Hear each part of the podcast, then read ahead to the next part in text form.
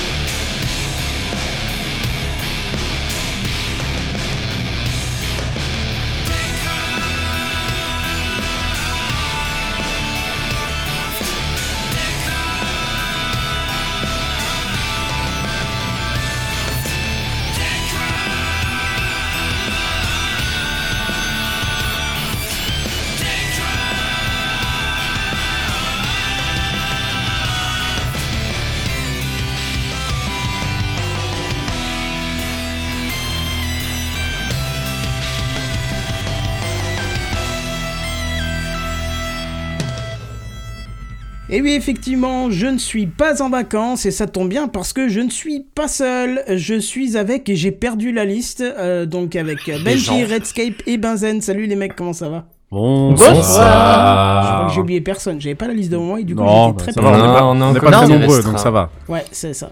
De plus, c'est bon, ma mémoire elle aurait fait tout, tout. Non, puis c'est c'est bien parce que. de plus, tu pouvais presque lire toute la liste en fait. Le pire des cas, il y en a un qui faisait Ah non, je suis pas là. Puis c'est voilà, ça. c'était bon. Mm, mm. Bah voilà, puis vu que t'as pas eu l'ordre alphabétique, comme ça t'as pas bugué sur les b b b- Il y a trop de B dans cette, euh, dans cette équipe. Ça, Je suis bien d'accord, mais j'étais là le premier, je bougerai pas d'ici. C'est vrai. En Bientôt, on va recevoir les, les candidatures pour l'année prochaine. Tu t'appelles Bruno. Ah non, désolé. Bah, hein. Est-ce que t'es prêt à ce qu'on t'appelle surno vrai- Ouais, c'est vrai que là, il faudrait euh, trouver un autre pseudo si effectivement euh, ça commence par un B. Bref, comment allez-vous cette semaine? Oh, fatigué. Ouais, pas ouf. euh, Ouais, pas ouf, pareil. ouf. Ouais, non, ouais. Ça va Il fait un peu moins chaud que la semaine dernière apparemment. Ah Bah oui et non, parce que du coup, on s'est tapé quand même un temps de merde. Ah oui, oui, ça c'est sûr. C'est-à-dire Ouais, que vous- moins vous que avez 40 douillé. degrés à l'ombre, je Ouais. veux bien, mais si c'est pour qu'il fasse 18 euh, avec une pluie torrentielle tous les jours, c'est quand Ouais, même vous pas avez douillé euh, dans l'est de la France. Hein. Bah ouais, mais en plus hier, j'avais la révision de la moto. Qui dit révision de la moto dit je vais y Dit aller faut en moto au, ra- au garage. Oui, mais j'y vais sous la pluie, du coup. bah. Bon, c'est vrai que c'est pas trop loin, mais c'était quand même pas particulièrement agréable, quoi. Moi, ce qui m'a fait marrer, c'est que je, je, je, je, je regarde les news euh, chez moi à la maison en rentrant et tout, et je vois euh, Canada euh, quasi 50 degrés et tout, Ah et là ouais, j'entends un rondissement Ah, chez pauvres, moi. ouais. Je me dis mais qu'est-ce que c'est? Et en fait, c'était mon chauffage qui venait de s'allumer. Donc c'était. Ah, mais c'était est- pas une blague, il s'est vraiment allumé. Ah oui, oui, c'est vraiment allumé 30 juin. Nom Première fois que ça s'allume à 30 juin. Euh, il s'est pas allumé longtemps, tu vois, mais il s'est allumé 2 minutes, 3 minutes, histoire de. Je sais pas, je sais même pas à quoi ça a servi du coup, parce que. Mais je pense qu'il devait être vraiment au trigger, tu sais, et puis. euh, Et puis d'un coup, il t'as bougé un peu, ça fait un courant d'air, c'est remonté de 2 degrés, c'est bon. ouais, peut-être pas 2 Ah, mais degrés, au- mais oui, ça a remonté heureusement. Au Canada, et ouais, ils se tapent des températures de, de, de, de, de taré. Alors, c'est Ah, violent, euh, mais météorologique assez, assez rare, a priori, un espèce de dôme. Mais, un, anticyclone d'enfoiré.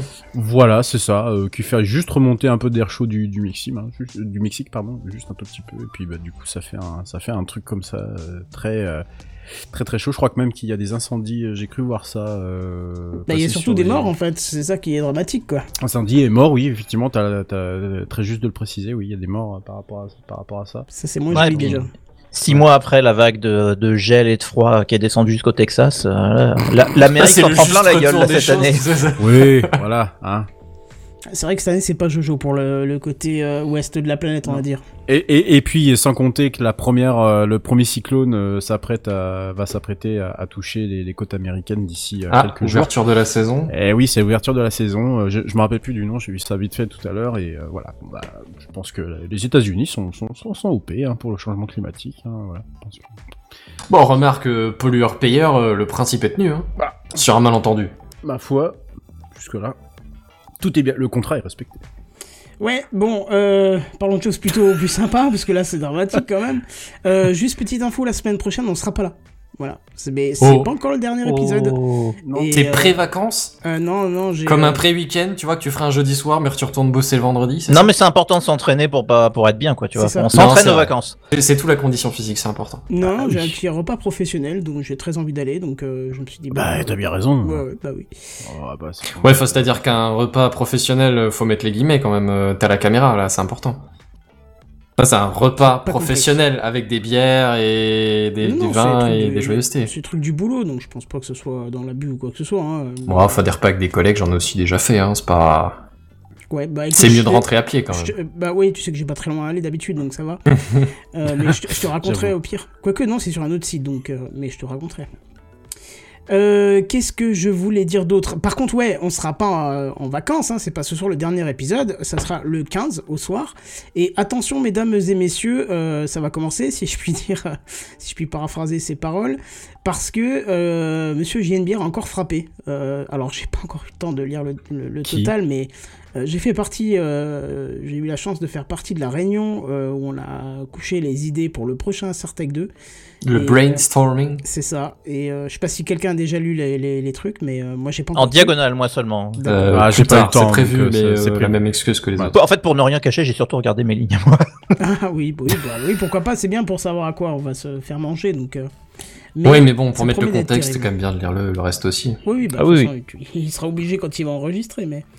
Mais voilà, donc le 15, encore un épisode de Sartec 2, hein, vous savez, notre petite euh, saga audio, euh, notre space opéra, euh, écrit euh, par JNBR, donc ça va être sympa comme tout.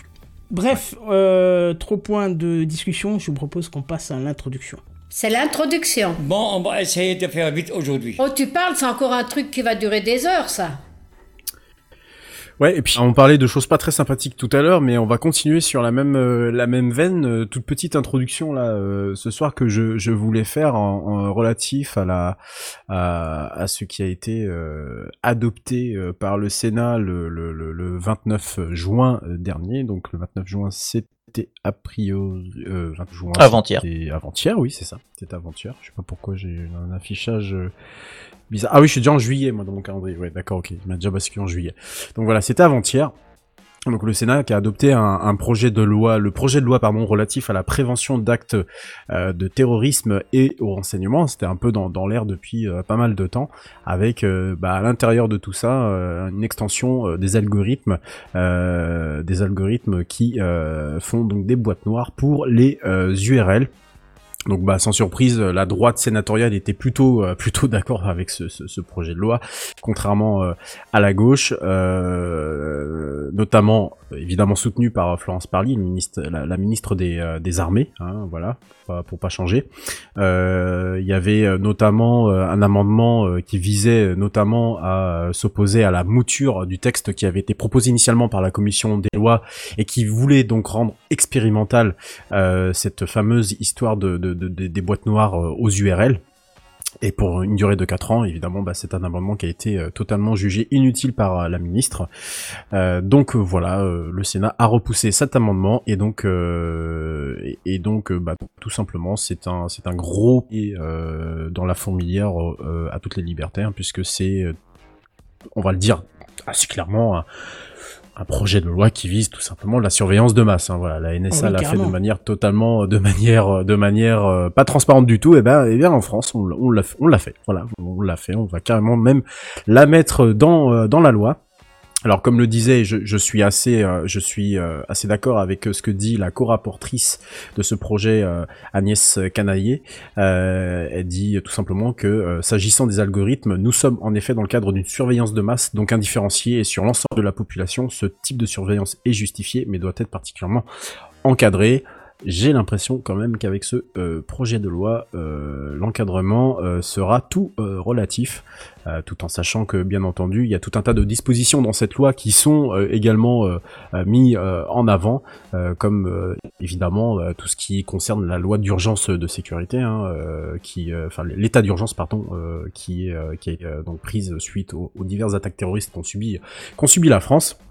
Donc bah évidemment, euh, on a à l'intérieur euh, les périmètres de sécurité, les fermetures des lieux de culte, euh, des mesures individuelles de contrôle administratif et de surveillance, et bien entendu les visites domiciliaires, qui est un dernier point sur lesquels euh, pas mal, pas mal de gens se sont élevés contre. Mais bon, voilà, la Vox Populi ne fonctionne plus en France, voilà, je le dis assez clairement, et, euh, et bah, le Sénat a adopté cette loi. Donc maintenant, je crois que ça doit passer. Euh, Ça doit repasser à l'Assemblée, si ça je me souviens bien des navettes. C'est l'Assemblée qui a le dernier mot, ouais. Voilà, c'est ça. tu nous tiendras au courant? On vous tient au courant, on vous tiendra tous au, courant. Euh, bon, ça, ça, il y a, y a des gens euh, qui font du, du pas mal de, de contenu par rapport à ça. Je cite euh, notamment euh, quelqu'un que, que, que j'aime bien suivre euh, sur Twitter et de manière générale dans, dans ce qu'il fait, qui s'appelle David Dufresne. Vous cherchez sur Twitter, il fait, euh, il fait notamment, je crois, une émission sur sur sur, sur Twitch où vous pouvez notamment revoir donc cette séance du Sénat si ça si ça vous intéresse et plein d'autres plein d'autres liens à lire notamment euh, par rapport à cette euh, à ce projet de loi relatif à la surveillance pardon à la prévention du terrorisme et au renseignement. Voilà j'en ai ma langue qui euh, qui fourche. Et euh, voilà c'est quelque chose sur lequel il faut je pense rester alerte d'une manière générale même si c'est pas très sympathique d'évoquer ça avant l'été. Et dernier petit point et, et ça je tenais à souligner souligner, souligner euh, quand il y a eu donc ce, ce, ce projet qui a été euh, qui a été adopté par le par le Sénat je par curiosité j'ai regardé les journaux télévisés ce jour-là, qui bien sûr n'ont évoqué aucun euh, aucun mot euh, préférant, euh, évoqué bien entendu la réouverture des restaurants et tout un tas de, de joyeuseté, la consommation des Français, voilà, donc des choses très ancrées dans la vie. Et quand ça nous tombera sur le coin du nez, il faudra pas venir pleurer. Voilà. Et ben voilà, tu nous as mis la bonne humeur pour le reste de l'émission. Eh, t'as vu ça sympa. Eh, Voilà. dis- J'avoue que je dirais presque que je plains le mec qui va prendre la prochaine news, mais Bah, euh, bah, c'est moi, donc ça va. ça tout seul. Donc ouais, c'est ça. C'est ça. Ah, tout va bien, tout va bien. Et justement, bon. à moins que tu aies encore quelque chose à rajouter, c'est les news Non, high-tech. non. Ah bah donc, c'est parti. Dans ce cas-là, c'est parti, c'est les news high-tech. C'est les news high-tech. C'est les news high-tech. C'est les news high-tech. C'est les news high-tech. T'as vu le dernier iPhone, il est tout noir. C'est les news high-tech. Qu'est-ce que c'est le high-tech? C'est plus de mon temps tout ça. Redscape, Pardon, j'ai voilà. eu du temps, mais le v'là. Ah bah oui, quand même. Le fameux Redscape que personne ne connaît ici. Euh... Alors, je vous avoue, messieurs, je m'en suis jamais trop aperçu jusque-là, mais mais euh, ces derniers temps, je- j'en suis venu à, remarquer que je pouvais concilier euh, ma passion pour l'automobile avec celle de l'informatique, hein. parce que vous n'êtes pas sans savoir que la technologie a envahi l'habitacle de nos véhicules et que de plus en plus les euh, se créent entre les smartphones, notamment d'un côté, et les tableaux de bord où il y a encore une vingtaine d'années sur une voiture de moyenne gamme trônait le radiocassette, en général réglé sur un flux de 5 musiques de 30 minutes de pub, et qu'on osait appeler euh, cela radio musicale. Ouais, il s'agissait vraiment d'un autre temps.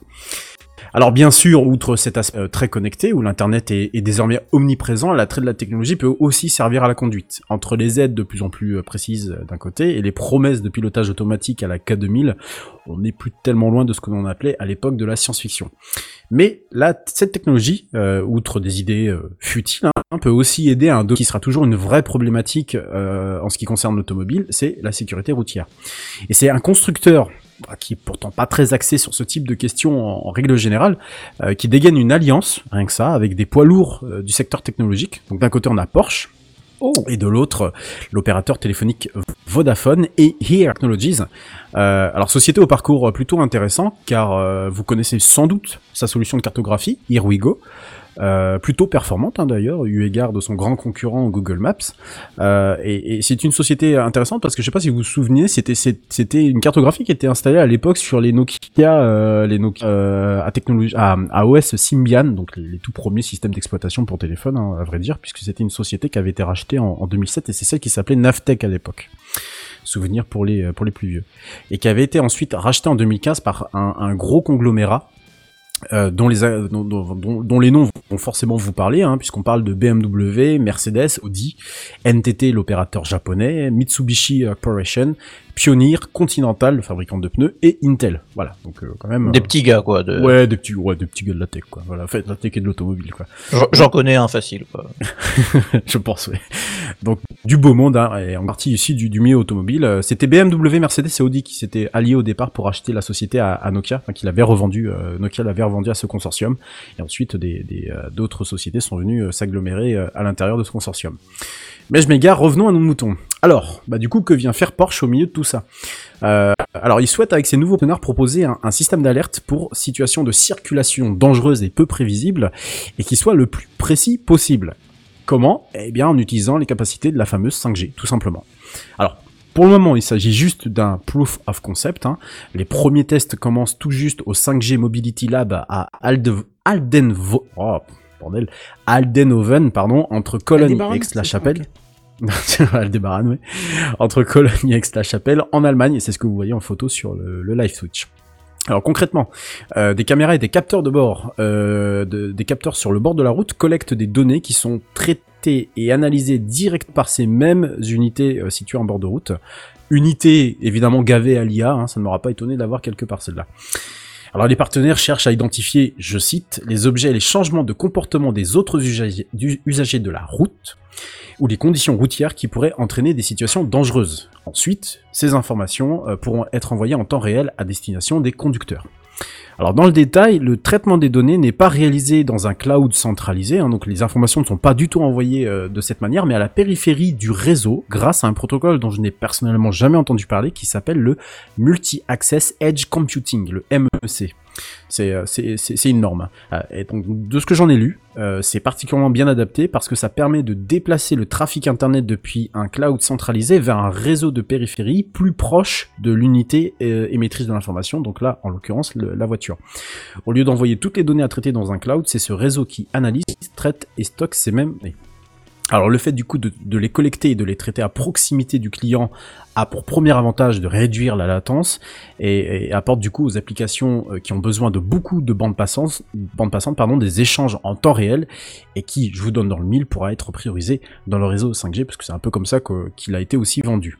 Résultat, IR, Porsche et Vodafone évoquent une latence de moins de 10 millisecondes pour la réception des alertes par le conducteur. Enfin, entre le moment où euh, la- l'alerte est émise et le moment où elle est reçue par euh, le, le conducteur. Information localisée avec précision grâce à une cartographie HD développée par, bah, je vous donne dans le mille, HD, ça me semble un peu évident. Euh, alors cette étude de faisabilité, euh, qui est l'autre nom français en fait pour évoquer le, le proof of concept, euh, on a un peu marre des anglicismes hein, dans, dans, dans, dans l'informatique. hein. C'est bien. Ouais. Moi, j'approuve complètement. Ouais. Va très certainement conduire à des optimisations qui seront à même de pouvoir être évaluées pour le but d'une intégration future dans les véhicules Porsche. Ça me semble évident dans un premier temps. Peut-être évidemment euh, mis ensuite sur des gammes plus plus inférieures dans d'autres dans d'autres constructeurs automobiles. Et euh, j'en pré- voilà, j'ai envie de dire que le futur n'est- n'est plus vraiment très loin. Il est carrément tout près de de, de, de nous ce futur parce que euh, je, je- une fois qu'on a évoqué ce- cette news sur la sécurité routière, hein, qui pour l'instant n'est qu'un qu'une vague idée de ce que pourrait être la, la, la voiture connectée de, de demain.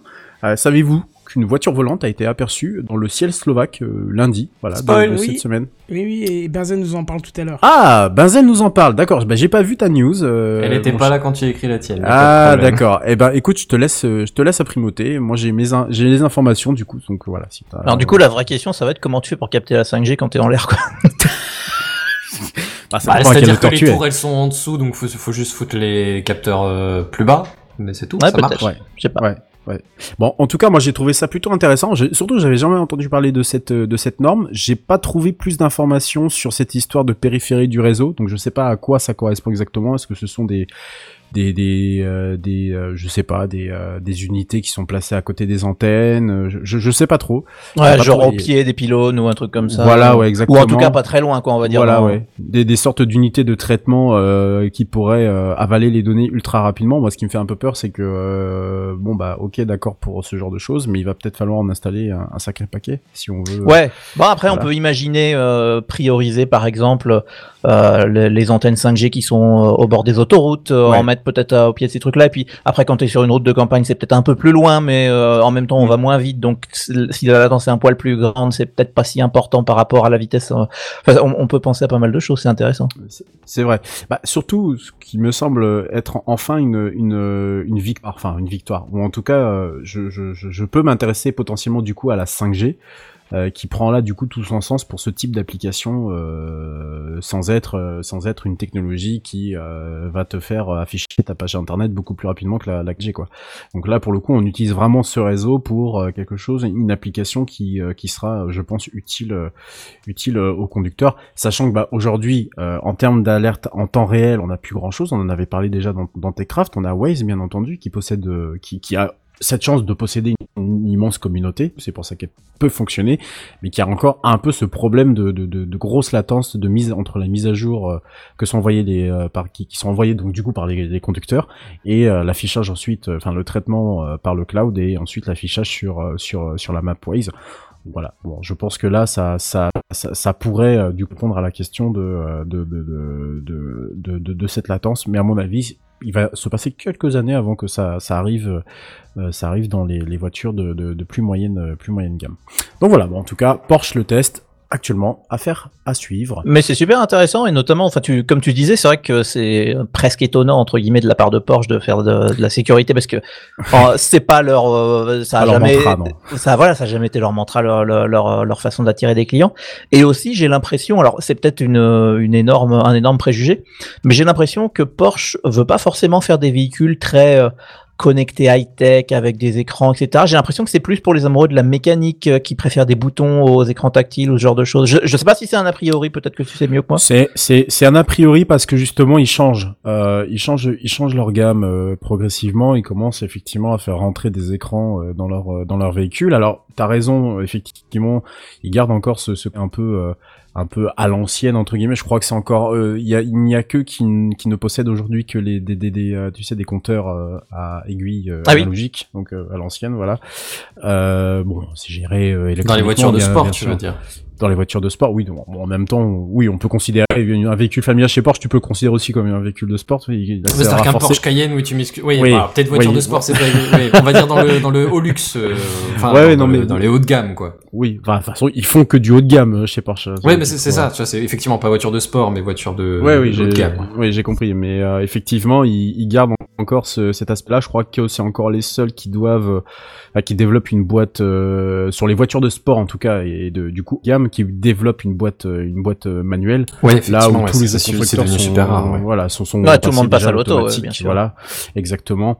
Qui, et- et- et- mais c'est un peu dans le sens. De toute façon, c'est, c'est alors il y a ça, et puis l'électrification également de, de la gamme, hein, parce qu'ils sont les premiers visés avec euh, tout ce qui est grands constructeurs allemands comme Audi, Mercedes euh, ou autres. euh, ils sont forcément visés par la réduction euh, la, réduction drastique euh, des émissions. Euh, je rappelle qu'Audi a annoncé la semaine dernière vouloir ne plus vendre de véhicules thermiques à 2030, hein, donc Ah, ça veut dire dans encore, 9 ans. même, hein. Euh, c'est pas si loin que ça parce que 2030 en conception automobile, faut quand même pas trop traîner à commencer à s'y mettre. hein. C'est exactement, c'est vraiment tout à côté, euh, sachant qu'en fait ils sont partis, du- enfin ils partent du postulat que la majeure partie de leur gamme est totalement euh, est totalement euh, en fin de vie euh, et que donc a priori à part, déjà à partir de 2026 prochaine gamme de la majeure, enfin la prochaine version euh, de la majeure partie de leur euh, gamme automobile va pouvoir passer à l'électrique déjà. Et la seule a priori d'après ce qu'ont constaté les journalistes, la seule a priori qui pourrait encore recevoir le dernier moteur thermique chez Audi qui sera donc vendu en 2026 ça serait l'Audi A3. Mais il participe vraiment à l'électrification de, la gamme. Et pour vous dire, et pour vous dire, même Ferrari, euh, grand grand Manitou devant l'éternel de la voiture de, de, de sport et surtout du moteur d'exception, va passer au V6 hybride, ce qui est du jamais vu parce que chez Ferrari déjà le V6 c'est pas quelque chose qui est très euh, Quand tu dis hybride, c'est c'est quoi, c'est deux essences différentes ou? Non, alors le, le concept d'hybridation en, en motorisation, c'est euh, une partie euh, thermique, donc un moteur thermique classique, essence, et euh, un autre côté, donc une, une, une hybridation, une, une- un moteur électrique ou des moteurs électriques, euh, ça dépend. Donc ça, c'est des technologies qui sont actuellement euh, développées, qui sont actuellement en F1. Donc en fait, ils pérennisent, ils pérennisent ce qu'ils ont développé en, en, en F1, où tu as une hybridation entre donc des moteurs électriques, enfin un moteur électrique pour le coup, et un moteur, un moteur euh, thermique de, de moindre, de moindre cylindrée. Donc ça serait la même chose du coup euh, Ouais. chez Ferrari. Donc même les constructeurs automobiles de grand luxe et de très haut de gamme et de sport Mais, mais de sport, ça s'est déjà vu, hein. ça fait quand même, j'ai envie de te dire, 10 ans qu'on trouve déjà des voitures de sport avec les deux moteurs qui justement tirent parti de l'électrique pour, euh, pour le démarrage et qui, effectivement, qui chez Porsche, on- avec, euh, chez Porsche, effectivement, on avait la 919 euh, hybride, si ma mémoire est bonne, euh, qui combinait euh, ça, qui était la une des premières voitures de, de, de, de sport haut de gamme à pouvoir euh, combiner ces deux, euh, ces deux, euh, ces deux éléments. Mais c'est pas encore quelque chose d'hyper développé. Là, non, effectivement. façon, ils ont- et puis un décador, comme tu dis, un décador emblématique euh, ciné, Oui. c'est qu'il y a un peu le vent qui bah, a tourné quand même, quoi. Oui, oui, com- complètement. Là, là, Ouais, de toute euh, façon, on y va, quoi. Il y a pas de. Les Lamborghini V12, t'en verras de toute façon plus. euh, voilà, c'est, c'est, ça, ça y est, c'est. C'est toute pas comme époque. si j'en avais deux dans le garage, je vais être honnête. Ah, moi non plus. Écoute, euh, j'ai envie de te dire que dans l'absolu, voilà. Bah, c'est normal, avec la Bentley au fond, ça rentre pas. C'est chiant. ouais, voilà. Après, faut voilà, tasser Les un peu. petits ouais, soucis du quotidien. euh. Ouais, oui, bon, c'est des problèmes, voilà, c'est tout petit. Mais bon, ouais, faut- ouais, ça, ça préoccupe quand même un peu. Donc voilà, l'informatique, l'hybridation et tout ça, tout est en marche dans l'automobile qui se fait euh, littéralement bouleverser, euh, bouleversé par euh, par tout ça. Donc euh, affaire à suivre, euh, affaire à suivre dans dans Techcraft et euh, et bah pour continuer euh, sur une, une lancée euh, bah, plutôt légère et positive, bah j'ai envie de dire que c'est le patron qui qui parle juste après pour nous parler de canard. Parce que C'est ça, exactement. Je collectionne des canards. Est-ce qu'ils sont vivants? Non. Est-ce qu'ils sont vibrants Ah, alors. Pas vibrant. Ah, donc. Bon, justement, le canard, il est en train de s'envoler. Et c'est pas un message qu'on pourrait diffuser à la radio en disant c'est un message codé. Non, parce que si vous avez suivi Les Techcraft, canards euh, s'envolent. Les canards s'envolent. Si vous avez suivi Techcraft cette année, vous avez pu constater qu'on a parlé assez régulièrement de quelques concurrents du moteur de recherche Google et plus particulièrement de DuckDuckGo sur lequel j'ai migré suite à Ah. des recommandations de notre cher Redscape. Et euh, que j'y suis toujours d'ailleurs. Alors pas sur Redscape, mais sur DuckDuckGo. Bien que ça peut s'arranger, mon cher Redscape, on en reparle. Non, non, ça ira Ah, très bien, très bien. Et pourtant, on est, à... ouais, voilà, on commence à être On va vous laisser, hein, Benzen, on y proximité, va Ouais, c'est ça. Bon, parce que c'est vrai, il faut le dire, hein, le canard, il a bien pris son envol parce qu'il y a des moteurs de recherche, j'en ai testé quelques-uns, hein, donc euh, Bing, euh, Quant, euh, et même si Quant sur le papier, hein, ça avait l'air cool, ça avait l'air d'avoir les armes pour faire front à Google, enfin du moins en France, euh, en tout cas, parce que dans la réalité, il y, a, bah, y a pas mal d'histoires sombres qui sont venues obscurcir ce moteur de recherche qui, on va pas se le Ouais. cacher, était pas ouf même niveau résultat. hein. C'est toujours pas le cas hein, aujourd'hui. hein. Ça faisait un peu de taf, mais c'était pas un taf de super bonne euh, qualité.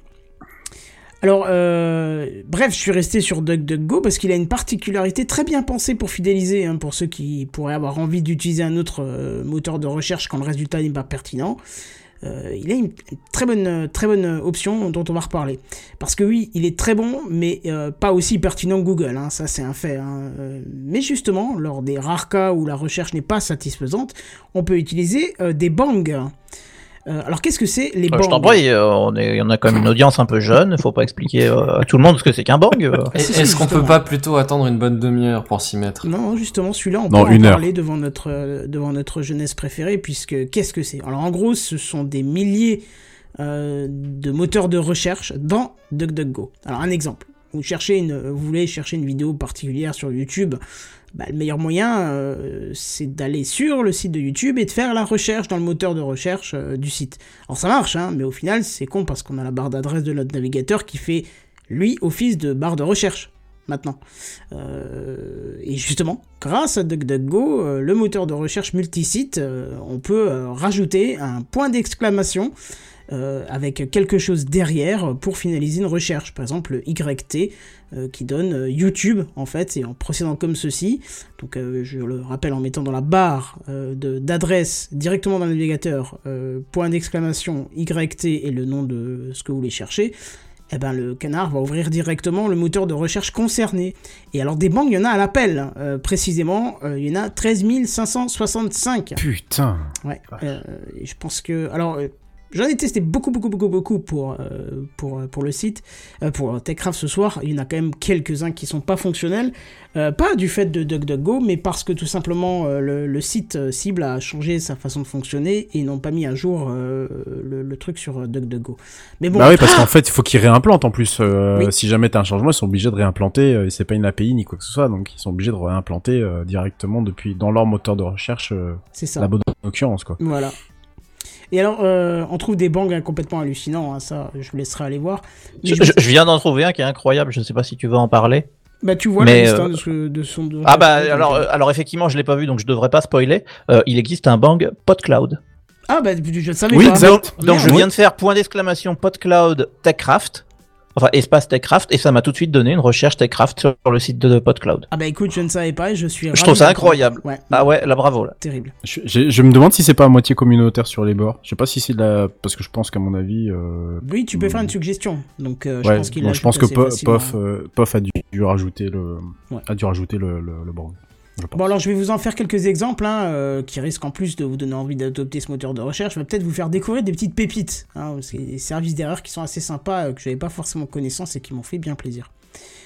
Alors le petit bang, euh, alors je vais pas vous dire à chaque fois point d'exclamation parce que ça me semble un peu relou. On va juste dire le nom du bang et puis je dirais le nom de ce qu'il faut taper. Donc le petit bang Siri, qui contrairement à ce que le nom pourrait laisser euh, vous faire croire, euh, ça n'a rien à voir avec Siri, mais il va vous emmener euh, si vous tapez le nom d'un logiciel juste après le bang sur un site qui vous indiquera si vous pouvez supprimer le logiciel en toute sécurité. Vous savez, parfois on a, on a, on a des petits logiciels qui se lancent avec le PC, mais dont on sait pas Mhm. trop à quoi ça sert. On sait pas si c'est c'est le constructeur qui l'a mis dedans, si c'est pour gérer une touche spéciale du clavier et tout ça. Et vous savez pas trop si vous pouvez le virer. Et souvent quand vous allez chercher, vous avez comme réponse euh, euh, correction à votre bug, machin, télécharger la DLL qui au final est un virus, hein, sachez-le. Et ben là, avec ce bang, euh, donc Siri, vous allez pouvoir euh, avoir réponse à votre question puisque vous aurez une liste euh, de logiciels identiques, similaires ou des témoignages qui vous diront si vous pouvez l'enlever ou pas. Le bang euh, 2A que bah, pas- souvent, souvent quand on cherche un logiciel pour faire une tâche particulière, euh, on se retrouve face à un logiciel payant. hein, c'est souvent le cas. Alors oui, je suis d'accord, hein, c'est bien beau de payer un développeur, mais parfois quand c'est juste pour un tout petit projet ou juste tester le logiciel, Ouais, pour un truc Voilà. super ponctuel, c'est, ça fait cher payer pour ce que c'est. on va pas sortir la carte bleue, surtout que maintenant la plupart des logiciels sont en abonnement, ce qui est encore plus casse que oui. Mais bon, grâce au Bang euh, 2A, vous allez pouvoir trouver une alternative à votre logiciel grâce au site Alternative Tout. Ah, c'est bon ça. Ouais. Je connaissais pas du tout. Ah ouais, c'est vraiment bien. Euh, la mémoire vous fait défaut, vous ne savez plus euh, qui a joué le rôle principal du dernier film que vous avez vu. Le Bang euh, IMDB existe et il vous ramènera directement sur la fiche du film sans passer par le résultat de recherche incluant Allociné tué par Webedia. Tac, le gratuit, j'avais envie de le passer. ça c'est pour vous, allez hop. Quand j'ai vu IMDB, j'ai tout de suite pensé à ça. Je me suis dit, juste comme ça, je pourrais attaquer les Webedia. C'est génial, IMDB, moi j'adore, j'adore, j'adore. Ouais, ouais. Et, euh, Première source. Et première source, et notamment euh, pour, euh, on en avait parlé beaucoup pour les, les Blu-ray UHD euh, 4K, euh, ça permet de vérifier tout de suite sur l'IMDB que ça a bien été masterisé en 4K et que c'est pas de la HD qui a été simplement upscalé Upscale. à la dégueulasse. Donc moi, à chaque fois que je m'apprête à acheter un, un Blu-ray UHD 4K, je vérifie toujours sur IMDB que c'est bien un master en 4K. Ah bah, tu vois, Donc moins, très pratique. Donc vous le saurez, hein, point d'exclamation IMDB, pour avoir le résultat directement sans aller sur le site. Alors, Bah, je te coupe euh, vite, juste euh, Ouais. Kenton, euh, dans le même dans le même genre parce qu'IMDB c'est la plus grosse base de données euh, concernant le, le cinéma, les films, les séries, etc., etc. Il y a la même chose pour la musique. Il y a le bank de, pour Discogs. Voilà, Ah, oh, excellent. voilà, voilà. Discog. Donc euh, je passe ma vie sur Discog pour des raisons Euh, similaires. ben voilà, pareil. Donc c'est euh, Bang DIS pour euh, les Ok, pour, pour ceux DIS. qui veulent. Ouais, DIS je note parce ceux que je risque d'aller chez le disquaire, comme ça je vérifierai que Eh ouais. c'est bien l'édition qu'il vachement me dit et qu'il essaye pas de me vendre une, re- une réédition à un prix d'or. Non, non, ça c'est voilà, vachement bah, c'est pratique. Ah, Voilà, voilà. Excuse-moi pour. Non, non, non, au contraire, c'est très bien. Alors celui dont je vais vous parler là, à mon avis, c'en est un qu'il faut connaître par cœur parce qu'il est vraiment super pratique. C'est le Bang GT French, euh, qui va vous permettre de traduire directement un texte en français sans en connaître la langue d'origine. Euh, souvent, hein, on a le cas, on veut traduire un truc, faut qu'on aille sur un site de traduction, qu'on spécifie la langue de départ ou mettre en auto, puis spécifier le français parce que souvent c'est l'anglais qui est mis en premier. Et euh, bon, voilà, c'est pas pratique. Là, vous pouvez taper ça, GT French, et la phrase derrière, ou le mot, ou ce que vous voulez que vous voulez faire traduire, et ça mettra automatiquement en français. Alors, attention, il vous Est-ce que ça marche bien? Alors, je- ça, c'est indépendamment de DuckDuckGo, c'est le site qui est derrière. Et justement, je voulais en mettre un point. Attention, il passe par Google. hein. Il vous envoie sur Ah. le site de traduction de Google. Ce Ah bah. GT c'est Google Trad en fait. Voilà, Google Traduction. Mais il y a des, des autres banques disponibles dans le même genre qui passent par d'autres sites de traduction. Moi, je vous ai parlé de celui-là parce que c'est globalement celui qu'on utilise le plus. Mais, euh, Oui. mais voilà. Alors, vous achetez Ah, dans- souvent. Oui? Non, je disais dans le même genre, vous avez euh, un traducteur qui est super efficace qui s'appelle DeepL. Je sais pas si vous connaissez. connais C'est euh, une c'est une société de traduction allemande de mémoire qui est bien meilleure que que Google euh, Traduction parce qu'il fait attention aux phrases que vous écrivez. Donc il vous met pas du mot à mot. Ce qui a été un peu le reproche de Google Trad pendant un, un bon moment. Et pareil, bah, vous avez un bank. Donc euh, je vous invite à aller tester parce que moi c'est un Bah, truc. voilà. Mais il y a des banques pour euh, tout, c'est dingue. Ah mais il y a des banques pour tout. C'est. Mais enfin, vous êtes en train de me le vendre là, c'est Ah incroyable. bah oui, mais je pense que c'est le but de Canton. Oui, oui, c'est exactement ça. On en reparle à la fin d'ailleurs. Je, je vous pose deux, trois questions. Enfin, une question, puis je donne deux, trois astuces encore. Alors, vous achetez souvent en ligne? Oui, il est vrai. Ouais, bon, voilà. Et on est Bah d'accord oui, que ça oui, saoule oui. hein, d'ouvrir euh, tous les sites pour vérifier si le produit est dessus, le prix, machin, tout ça. Eh ben, pas de problème. Euh, là, il y a une multitude de banques qui existent pour ça, euh, comme euh, Banque Amazon, Banque Ali, pour AliExpress, ou encore LD. Oui, non, c'est vrai que le point d'exclamation Ali. Tellement bien amené, c'est Non, bon. mais c'était même pas fait exprès en plus. Ou alors encore euh, LDLC et même Ikea FR. Alors Ikea FR, euh, il ramène sur la, site, la page principale sans faire le- la recherche, mais c'est ce que je vous disais. Parfois les sites changent un petit peu, mais je pense que ça doit être mis à jour assez, euh, assez rapidement. hein. Je pense. À, à vous de voir, mais je pense que ça va se corriger.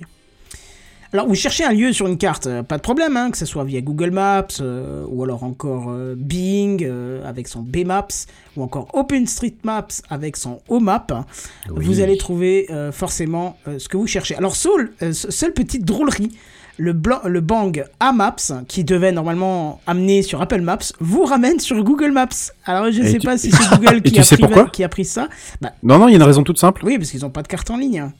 Si, mais non, non, non, non, c'est pas ça. C'est que DuckDuckGo inclut Apple Maps directement lors de ta recherche. Tu tapes un lieu, tu vas avoir euh, donc le lien, le lien Wikipédia et à côté Apple Maps. T'es sûr de ça? Ah bah oui, j'en suis sûr, oui. Je vais marquer un nom de ville pour Tu, vérifier? tu- tu marques un nom de ville et tu Ah, il a vas, raison, oui, oui, tout à fait. tu vas voir Apple Maps. C'est Apple Plan, ouais, ouais. Ouais, Apple Ah, Plan, bah pardon. Oui, bien. Ouais, plan. C'est pour ça du coup qu'il n'est pas intégré en tant que parce qu'il du Ah, coup bah, il en fait, l'appelle c'est le truc par défaut, il y a rien à taper. Ouais, exactement, voilà, tout simplement. Eh ben écoute, euh, je ne savais pas, très bonne info, donc euh, voilà. Bah alors, de- du coup, ils auraient mieux fait d'enlever le bang plutôt que de tromper. Oui, ça prête à confusion, oui. Oui, c'est clair. Mais du coup, je savais pas, mais c'est- très bien, en fait. Ouais. C'est Bah très oui, oui. très bien ça. Souvent, je quittais le, le truc de map pour aller sur celui de Google, donc j'ai le plus l'habitude, mais sachant que c'est euh, Apple Maps, et donc théoriquement, si je suis connecté à mon compte, je peux commencer à envoyer des trucs euh, sur mon compte Apple, tout ça, et peut-être moyen que ça fasse des choses sympas. Mm. Alors, si je vous dis euh, Alician, euh, Remugle, ou encore euh, Zinzolin, il y a de fortes chances que vous cherchiez la définition du mot, hein, sur le net, Qu'on te traite de zinzin, tout simplement. zinzin, c'est encore une définition qu'on connaît, mais zinzolin, par contre, rassure-toi, c'est une couleur proche du violet ou du mauve, je sais plus quoi.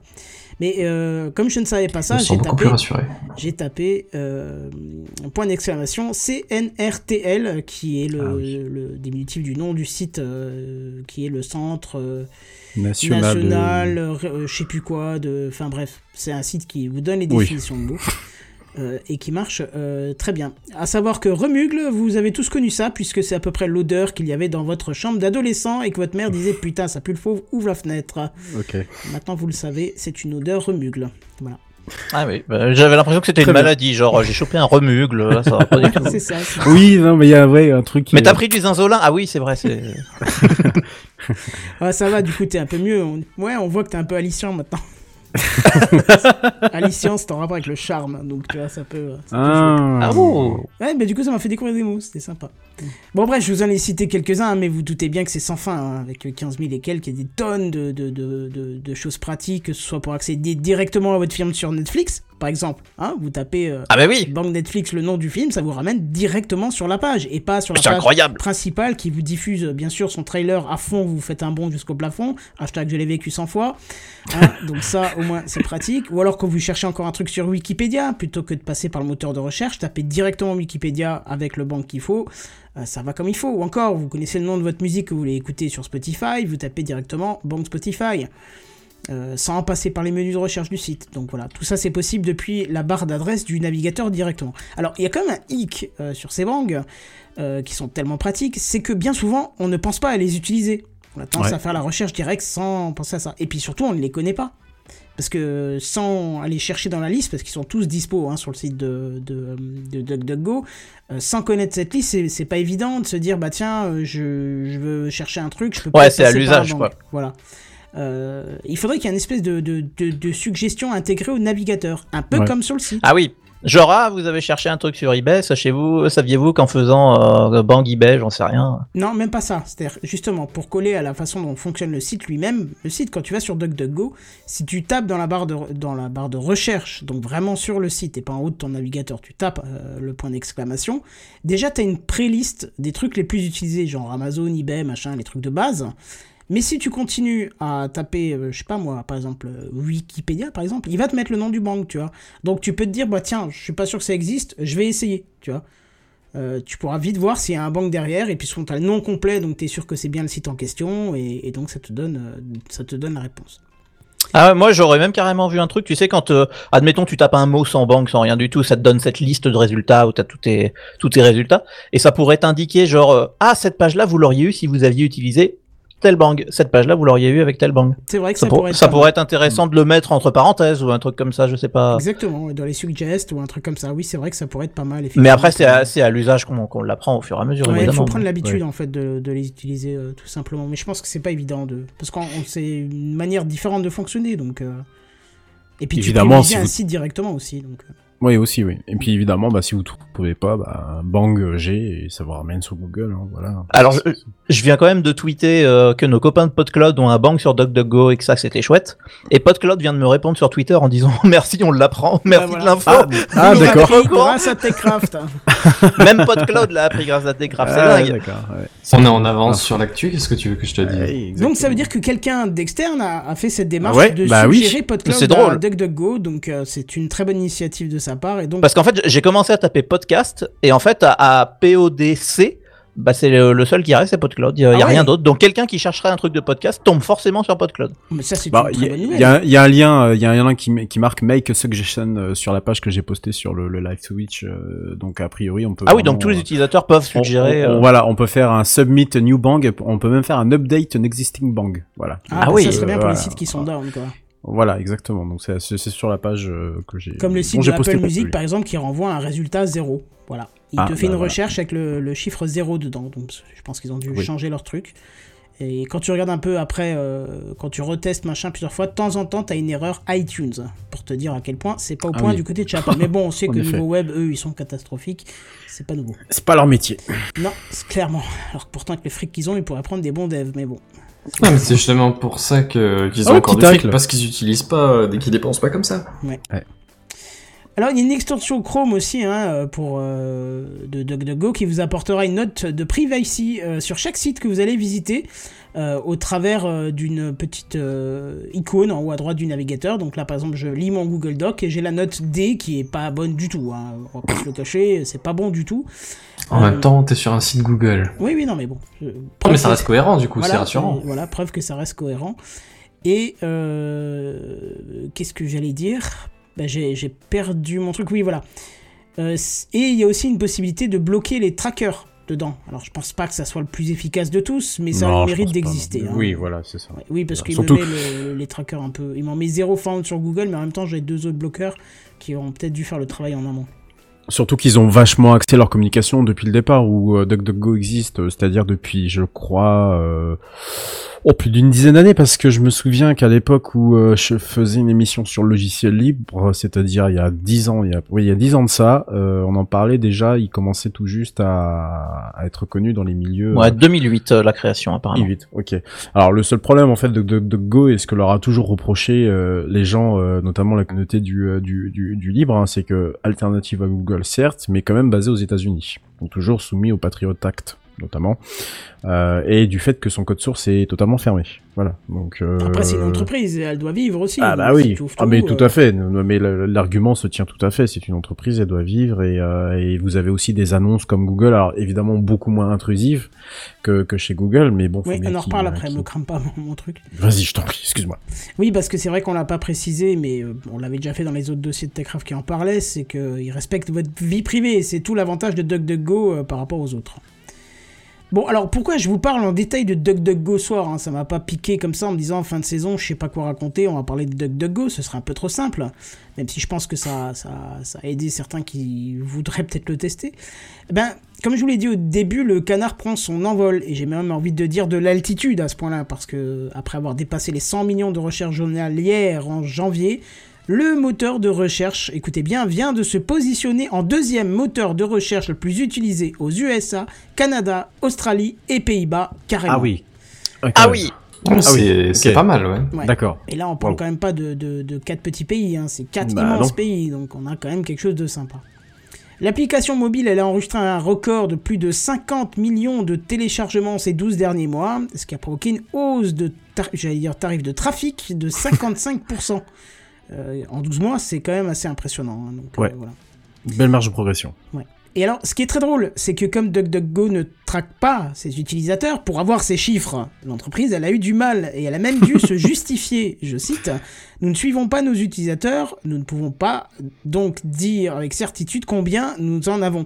Mais sur la base des estimations de parts de marché, des nombres de téléchargements et des enquêtes nationales, nous pensons qu'il y a entre 70 et 100 millions d'utilisateurs de DuckDuckGo. Donc, vous voyez que Oh le chiffre est très très large, euh, dans la, enfin la fourchette est extrêmement large parce qu'ils ne peuvent pas le savoir puisque euh, vu qu'ils vous traquent pas, bah, ils savent même pas combien il y a de visiteurs sur le site. Alors je pense qu'avec le débit et ainsi de suite, il y a peut-être moyen. Ouais, tu peux quand même avoir un ordre de grandeur, mais peut-être qu'une- que toutes les requêtes ne se valent pas non plus. Enfin, Voilà. Mm.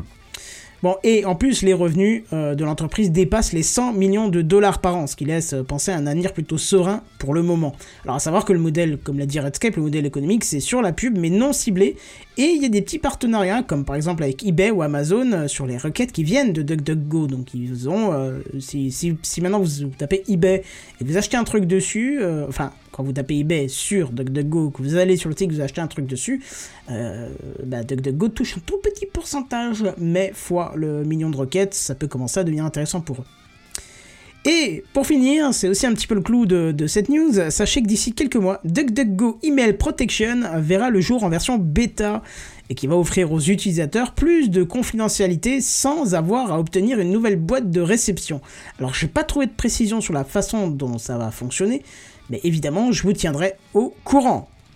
Alors voilà, c'est tout pour moi. Est-ce que je vous ai donné envie, pour ceux qui ne l'utilisent pas encore au quotidien, de tester euh, DuckDuckGo plus sérieusement? Peut-être se dire, je Mais l'utilise toute cette semaine, euh, voir si ça marche?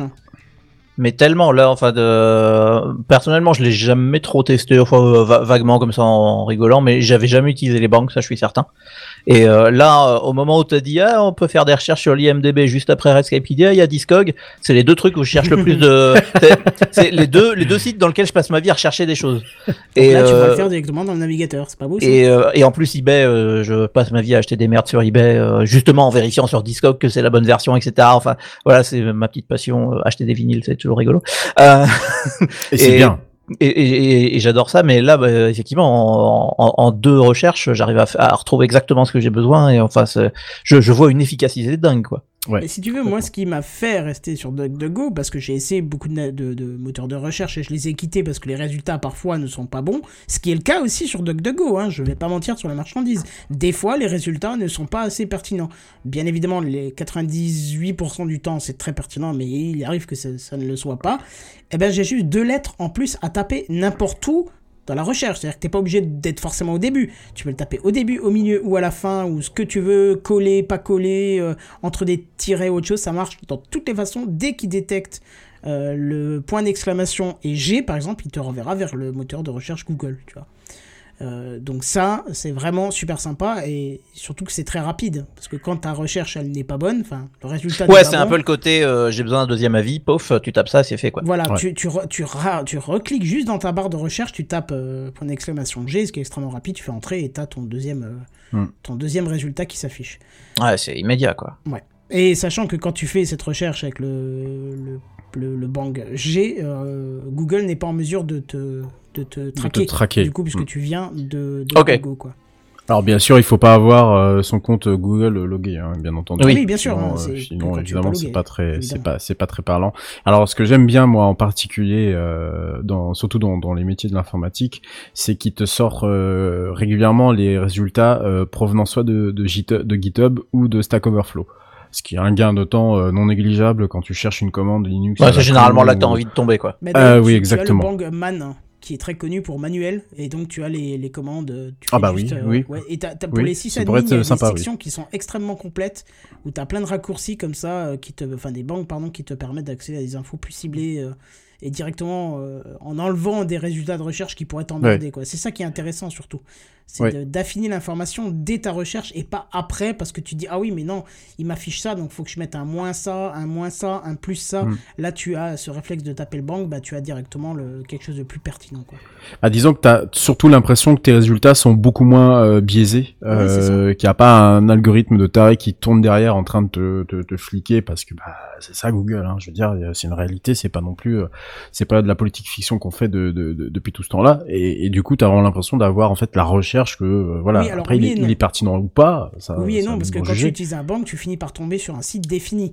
Donc tu, Oui, te, bien sûr. Tu, te, tu te restreins ta recherche à un seul site. Bien sûr. Mais quand tu sais. Dans le cas d'une recherche générale. voilà, oui, dans le cas d'une recherche générale, autant utiliser le moteur vide. Mais quand Mm. effectivement tu sais que tu veux écouter, euh, je sais pas moi, la compagnie créole euh, sur Spotify, tu sais que tu tapes euh, banque Spotify, tu mets la compagnie créole, il t'amène directement. Quoi. Donc, C'est bon pour le moral. En plus, ouais. donc, C'est euh, tu pour le moral. Voilà. Oh, Bazen, putain. je t'ai pas entendu parler, toi. Tu veux Ah tester non, tu mais veux là pas je l'ai pas. euh, je... Non, je suis là sur. Bazen, le Alors, pardon. allez hop. Mais le bang pour le moral, je... il va falloir une seconde pour digérer ça, ça va pas être possible. c'est passé un peu inaperçu, mais c'était moi bon. pas. Moi, moi ça m'a. Fou. Il y avait un avant et un après quoi. Je... Ah oui. Mais du coup, Euh, pas répondu à la question. Est-ce que toi, t'es tenté de, tent- de tester pour une petite semaine, peut-être, par exemple? Ben je l'utilise déjà en fait. Ah, d'accord. Ok, je savais pas. Donc euh, Ah oui, non, je mais- vais l'essayer pendant une petite semaine. Il y a pas de souci. Je, on je vais est, faire on est une Tu équipe m'as de go. Tes mots ont porté leur. Euh... Enfin, Leur ouais, fruit. non.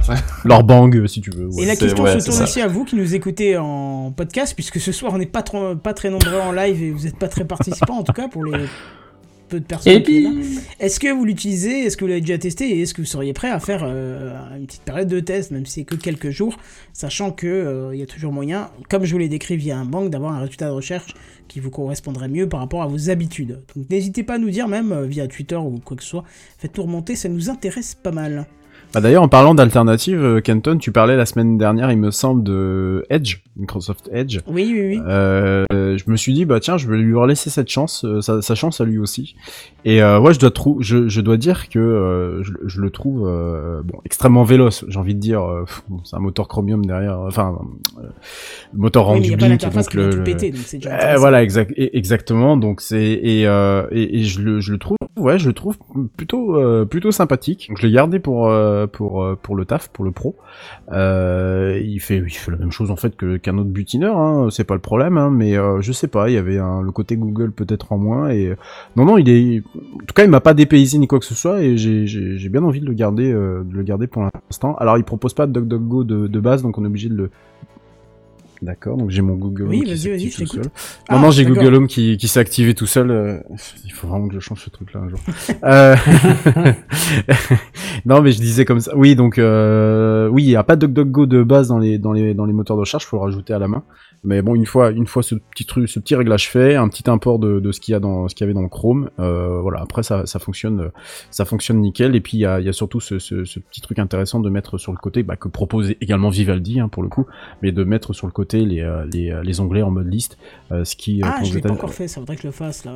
bah, quand vous êtes sysadmin et amené à avoir des centaines de, de, de liens parce que vous cliquez compulsivement à la recherche de la solution et puis vous trouvez ça dans tu, une tu page ça et dans vous les options autre chose. quoi, ou- Ouais, t'as as ça dans les options. Euh, je sais plus où exactement. Parce que moi j'ai remarqué, alors, le temps que tu recherches, je vais juste faire deux commentaires sur Edge. Il y a deux choses qui m'embêtent quand même pas mal.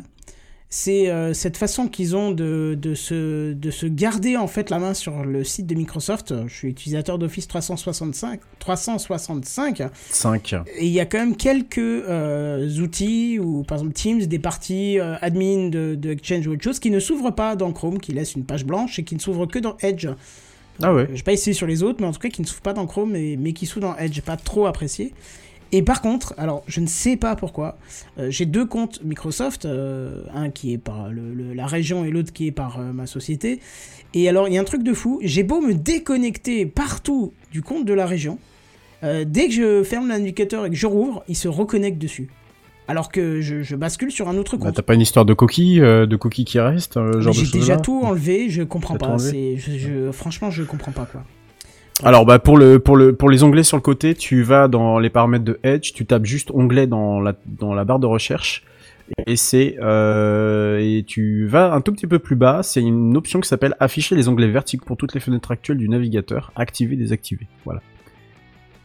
Eh ben, c'est chiant à activé chercher. immédiatement. Merci pour Voilà. l'astuce. Euh, ça Je t'en prie. Ça, ça va me servir un moment. Ah oui, moi je, je- ça, ça me sauve là en ce moment. Ouais, tu Donc c'est plutôt sympa. Donc euh, ouais, beau, bon petit retour là de, de la part de, de, de Vetch qui a vraiment euh, beaucoup euh, beaucoup changé, qui évolue bien. Alors j'ai juste remarqué un petit truc, et on va terminer là-dessus, mais j'ai remarqué que toutes les extensions du, du Chrome Web, du Chrome Store ne sont pas spécifiquement sur euh, parce que même s'il reprend euh, une partie de ce qu'il y a sur le, le, le Chrome Store, en fait euh, Microsoft a, a re- rebrandé son, son leur store pour en refaire un nouveau eux de leur côté. Donc toutes les applications, toutes les euh, les extensions n'y sont pas. Moi, j'utilise par exemple une extension pour le logiciel de mon logiciel de notes.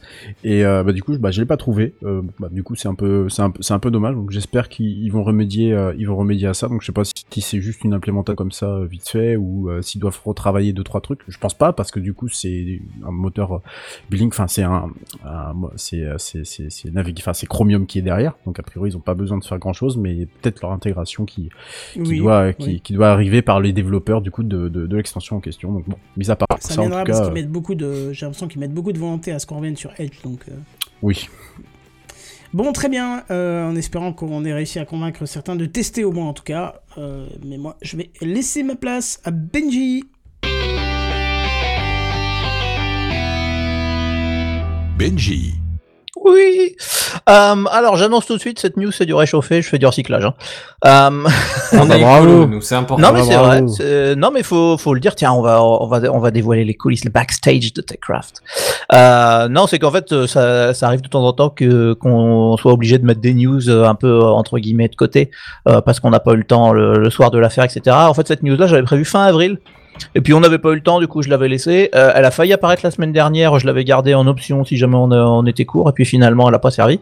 Et euh, vu que la fin de saison arrive euh, et que je sais à peu près ce que je fais la semaine, euh, pas la semaine prochaine, mais dans deux semaines, j'avais envie quand même d'en parler, puis c'est- j'ai trouvé que c'était quand même intéressant. Euh, voilà, donc ça c'était les backstage, c'était pas intéressant. Non, alors ça, ça va être une news un peu rapide, mais qui pose une question intéressante.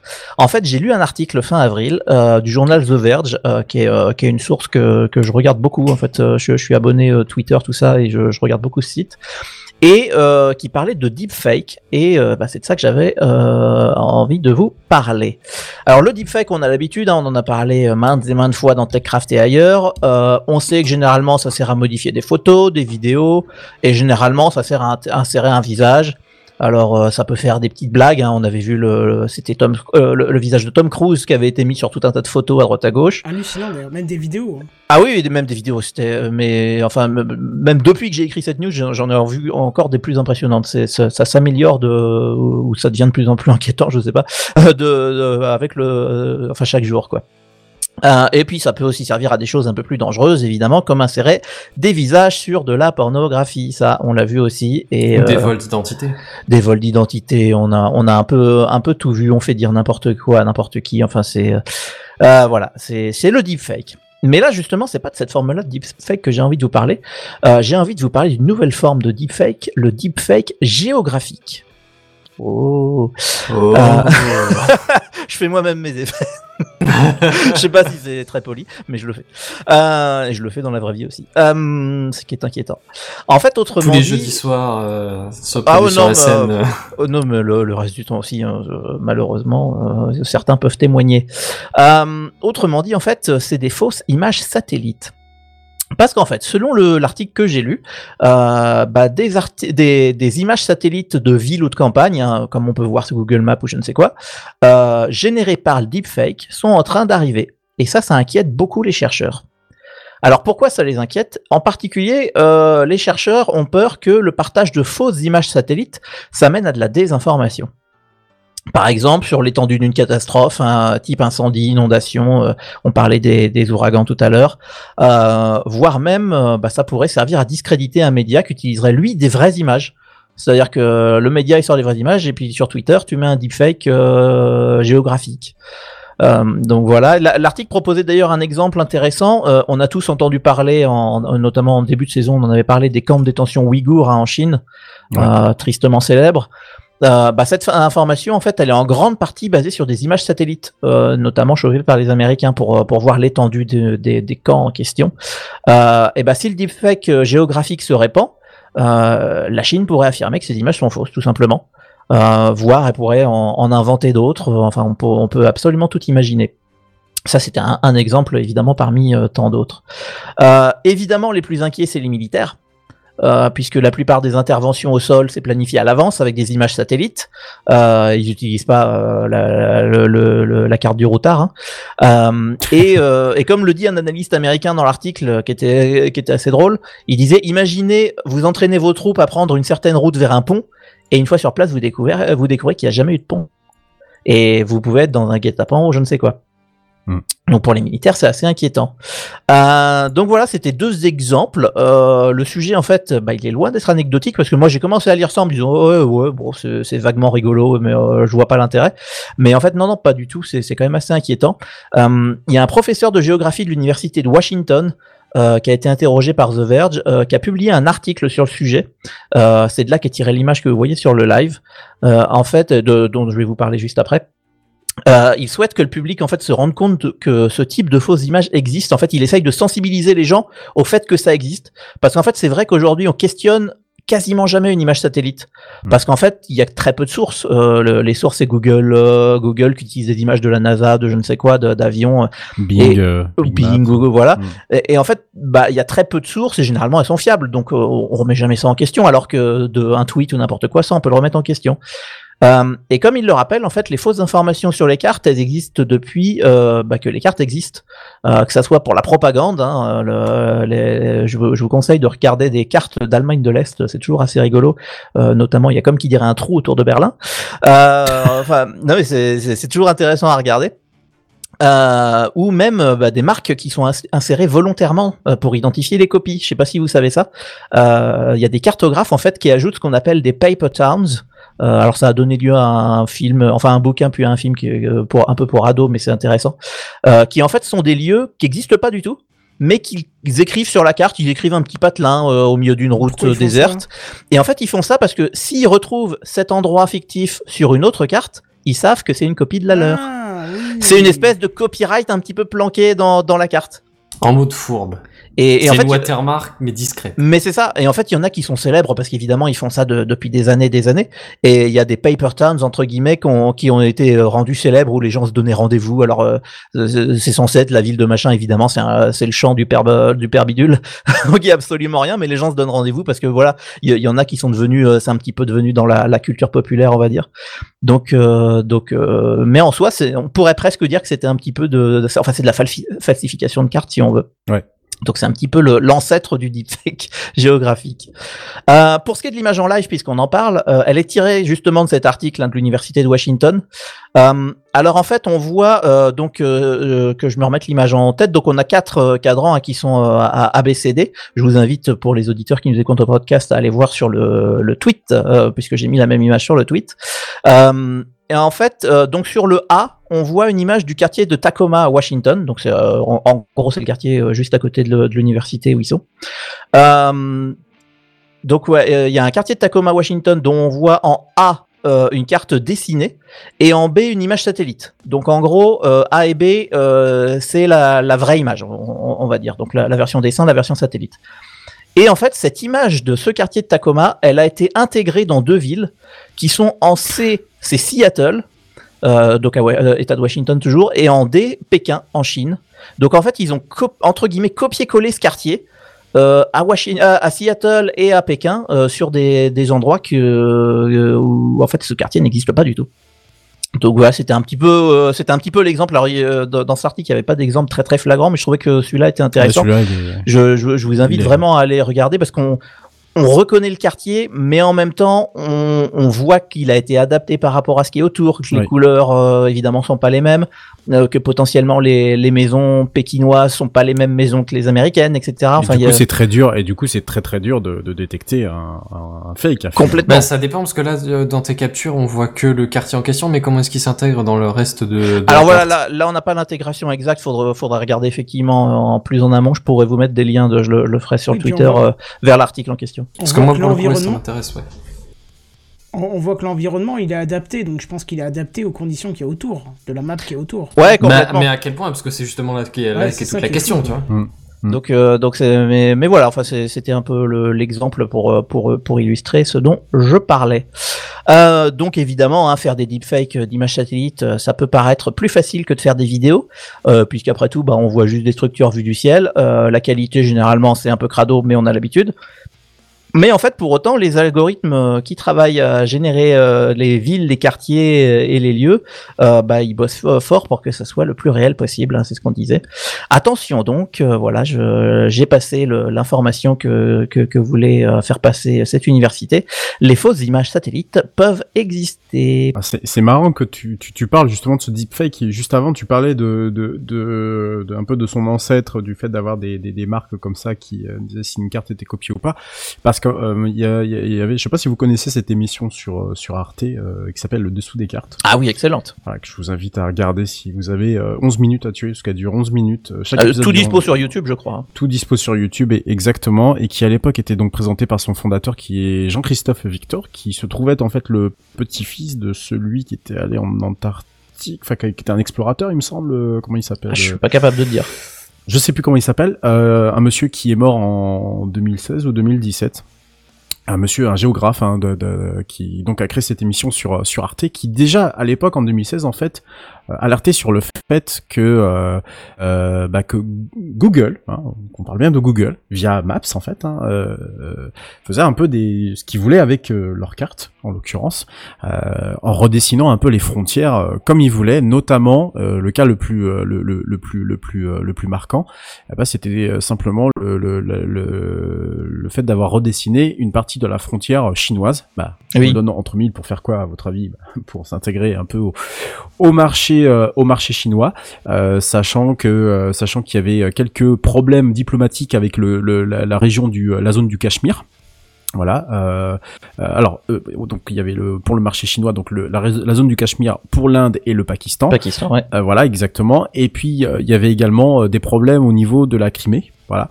Euh, donc euh, où euh, d'un côté euh, on avait Kiev qui n'était pas russe si on était en Europe, mais euh, si on était si on était en Russie, eh bien c'était totalement intégré à la Russie. Voilà. Donc il s'adapte avec les il s'adapte avec les, les, les, les, marchés auxquels ils se sont implantés. Donc c'est quelque chose qui, qui dont on a raison d'alerter parce que c'est très facilement falsifiable.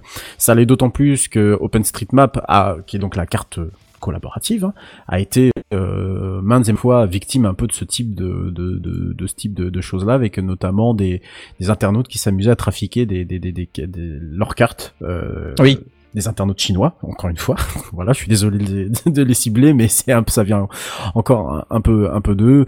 Où voilà, ils faisaient un peu n'importe quoi sur certaines frontières, sur certaines euh, possessions qui étaient à d'autres pays. Voilà, bon, ils les mettaient un peu en Chine. Voilà, histoire de. Bah, c'est vrai que c'est très intéressant ce que tu dis. J'ai un, un autre exemple que, que la Chine qui me vient en tête, euh, mais c'est effectivement pour les territoires disputés, c'est c'est euh, c'est incroyable. Hein. Je- vous pouvez regarder, euh, il y a plein d'articles et de vidéos qui en parlent effectivement sur ça.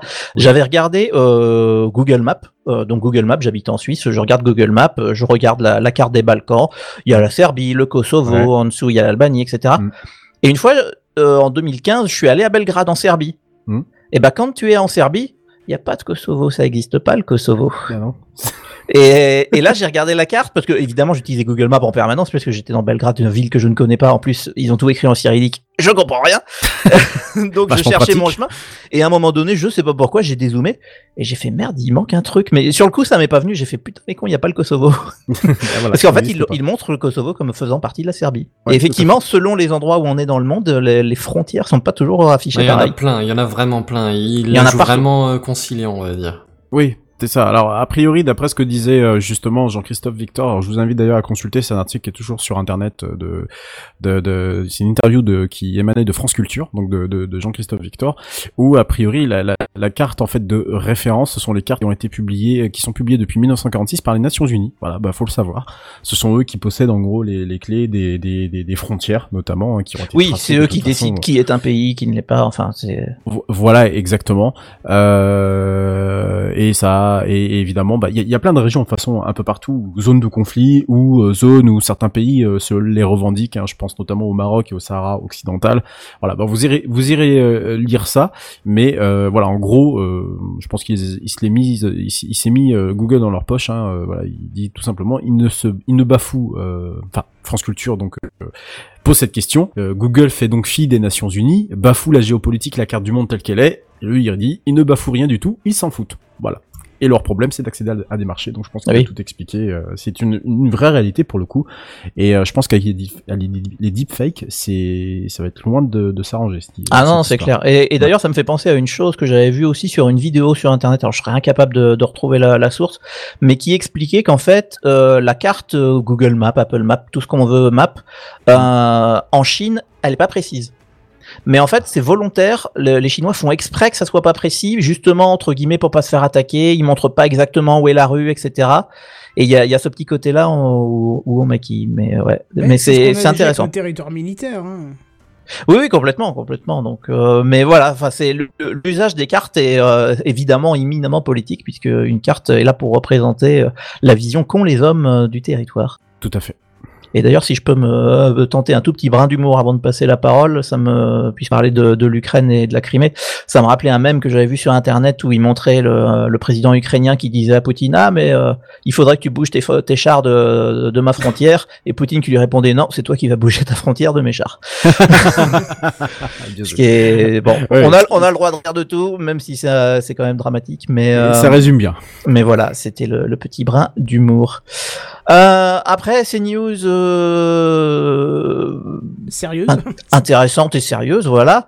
Euh, je crois On va que attaquer les news pas intéressantes et pas C'est sérieuses. pas Voilà. j'ai bonne pas dit bonne ça. manière d'introduire. Hein, J'ai pas dit ça, mais je m'apprêtais à dire que voilà, euh, apparemment, si j'ai bien compris, c'est un, c'est plutôt léger de, de ton côté, Benzen. En tout cas, c'est le mot que tu as utilisé dans le conducteur, donc je me permets de le, de le réutiliser. Et, Allez. euh, et, et visiblement, t'as plein de petites news à nous, à nous raconter.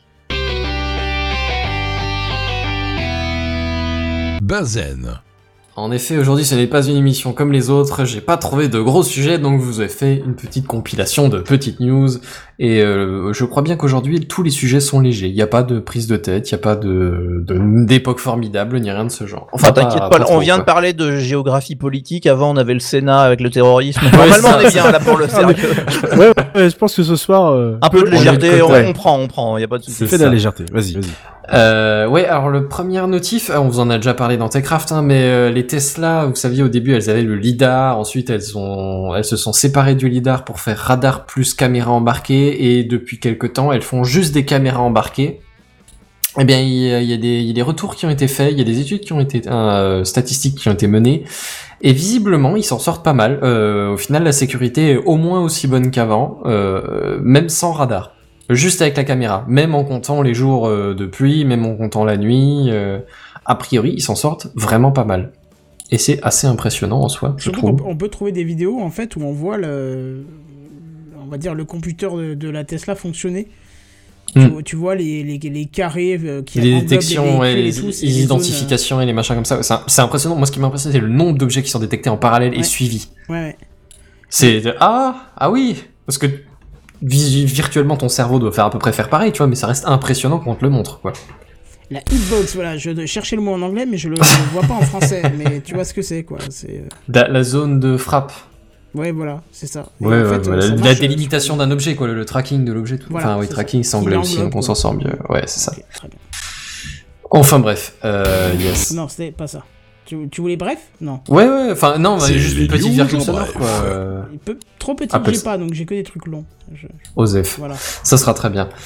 Euh, tout- euh, nous avons tout à l'heure dans la news de Redscape évoqué vaguement le sujet, mais oui, figurez-vous que la voiture volante, ça y est, ce n'est plus une utopie, ce...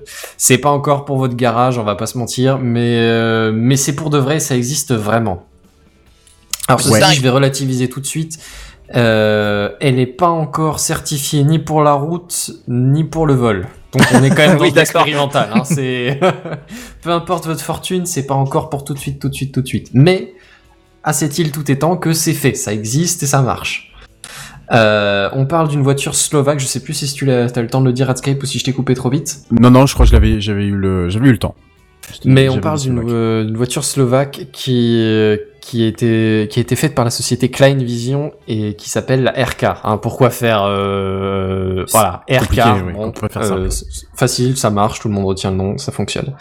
Euh, c'est une petite voiture, donc un prototype hein, qui euh, de, de 160 chevaux, je crois bien quelque chose comme ça, c'est assez impressionnant, qui vole et qui roule. C'est-à-dire que ça roule pas genre un avion euh, qui se traîne péniblement sur euh, sur la, la taxiway euh, pour pour aller décoller. Hein. C'est vraiment elle roule, euh, les ailes repliées, euh, la queue aussi d'ailleurs un petit peu, Euh, et on va laisser peser. Et alors, du Et- coup, co- comment ça marche quand c'est tout replié? Ça a le gabarit à peu près d'une voiture ou... Bah, tu Euh, vois en alors- photo là. Dans la dans la largeur, oui, les ailes rentrent bien euh, dans dans dans le truc. Par contre, euh, elles, elles se replient, si tu veux, un peu comme des ailes papillons, je sais pas, comme, comme des portières papillons. Je sais pas si tu vois un peu. Ok, ouais, dans, un peu dans le dos euh, ou sur... Ouais, c'est ça, dans le dos, juste euh, entre les entre les pales de l'hélice et la, la, la queue de l'appareil, l'espèce de double queue de l'appareil. En fait, D'accord. Euh, la, queue qui d'ailleurs se rétracte un peu aussi, mais pas tant que ça. Et alors Ouais. du coup, quand j'arrive à, est-ce que c'est une voiture normale? Euh, Non. Oui et non. Non. C'est-à-dire que t'es quand même positionné très à l'avant, comme c'était une espèce de grosse voiture de sport. Sauf que t'as un coffre euh, de poids lourd derrière, quoi. Puis Bah, ça hélice, fait... surtout.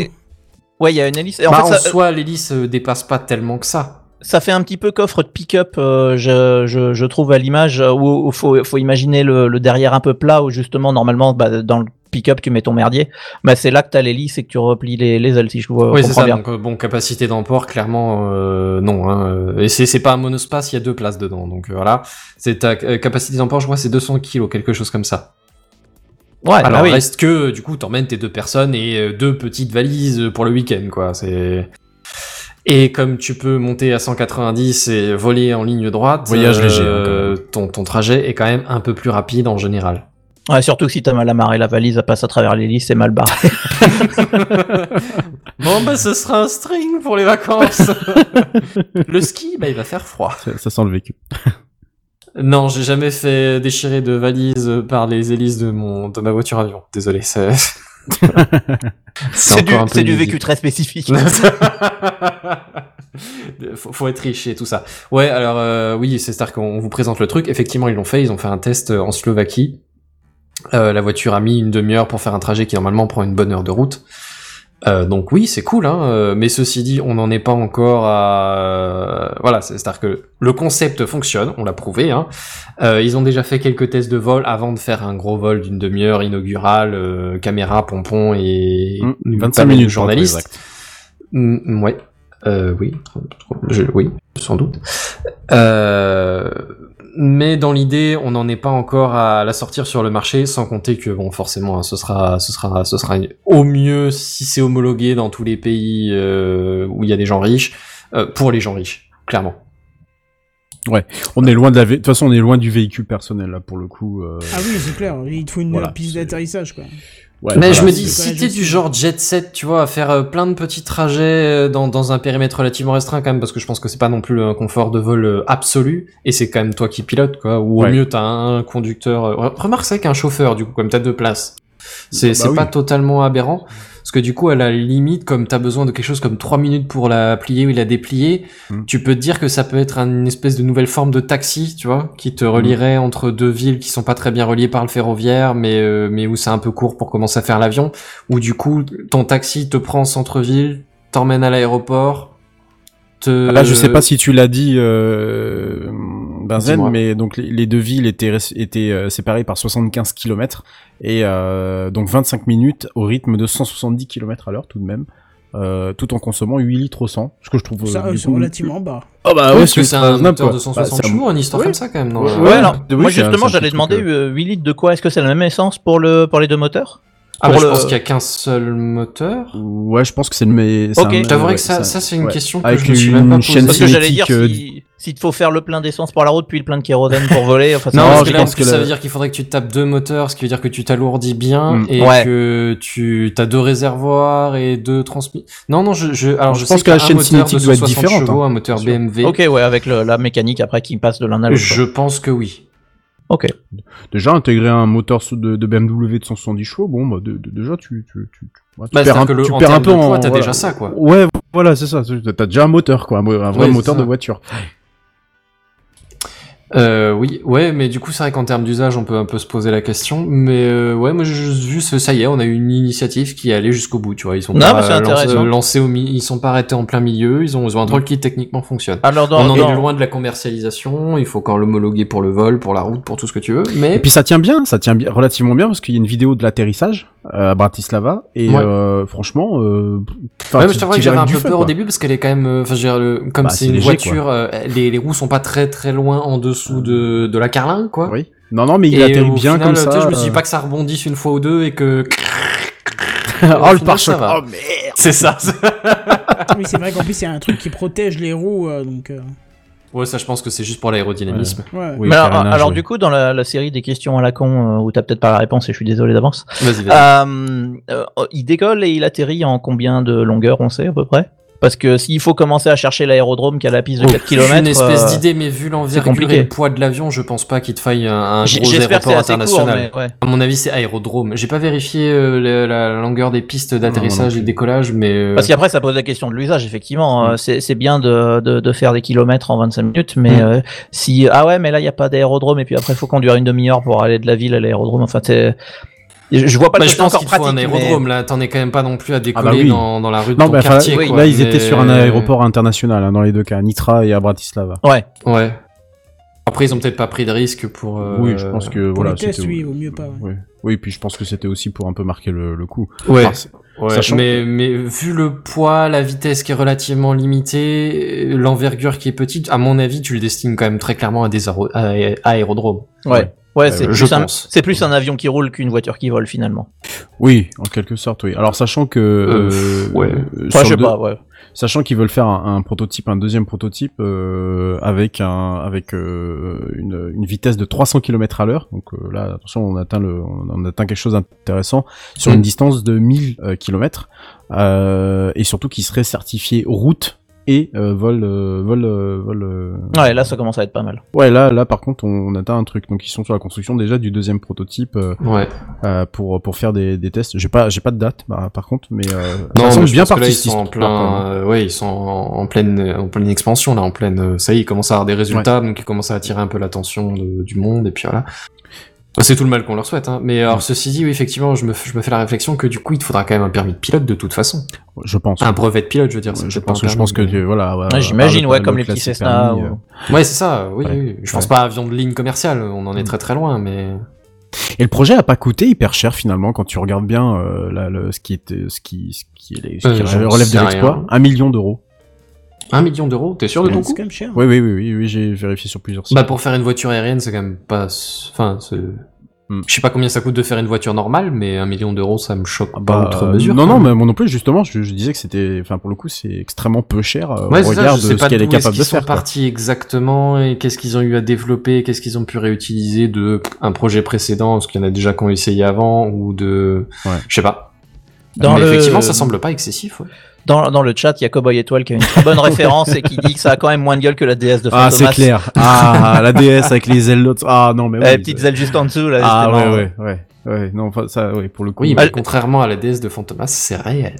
Moi, je, je pensais plus à la Enfin, DeLorean. la DS de de- Fantomas aussi.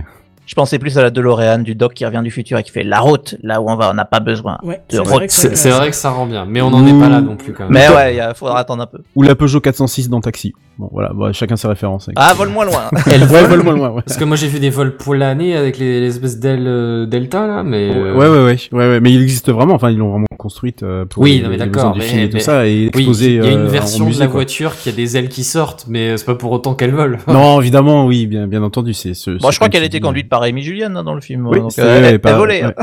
Il n'y a pas de souci, avec lui, ça vole.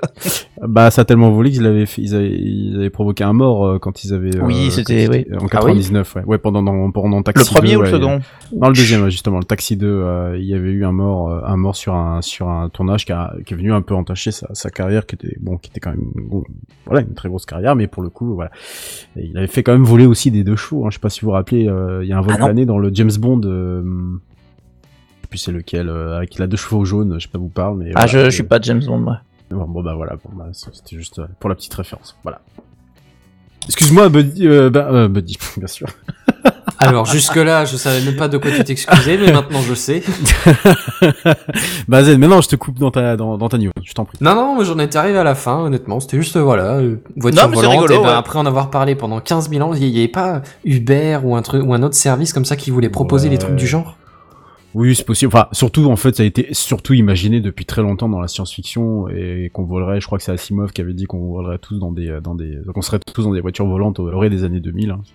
Ah bah ouais, oui, c'était bon, le ça pas pour voilà. des raisons écologiques, pratiques et tout ce Ah que bah tu oui. veux. euh, mais De toute façon, on pourra mais- pas remplacer les voitures de route par des véhicules personnels qui volent. Hein. Ça, clairement, je pense que tout le monde a fait le deuil du truc. Ouais, et déjà, et déjà des voitures personnelles, euh, c'est un concept qui, qui commence à trembler des genoux au niveau écologique et tout ça. Ouais, mais alors, ouais, euh, ouais. ouais, c'est. Enfin bref, euh, petite virgule sonore. J'ai même pas le temps de la demander tellement il est au taquet. T'as vu ça? C'est ça. Euh, eh bien, figurez-vous que l'ordinateur le plus populaire du monde. Roulement de tambour. C'est un smartphone. J'allais dire, ça doit être le smartphone. Le smartphone en règle générale, puisque figurez-vous que à peu près 50% de la population mondiale utilise un smartphone. C'est-à-dire plus qu'un ordinateur. Et je, je te parle pas ordinateur marque, comme je, pas, je parlais pas d'un smartphone en termes de marque, mais euh, L'objet, quoi. Ouais, c'est ça, le, le- le- le type d'objet, ouais. Euh, c'est c'est vrai que l'air de rien, tu regardes que en quoi euh, 20 ans, une histoire comme ça, ça passait de, de qu'est-ce que c'est ce truc-là à euh, tout le monde en a un techniquement.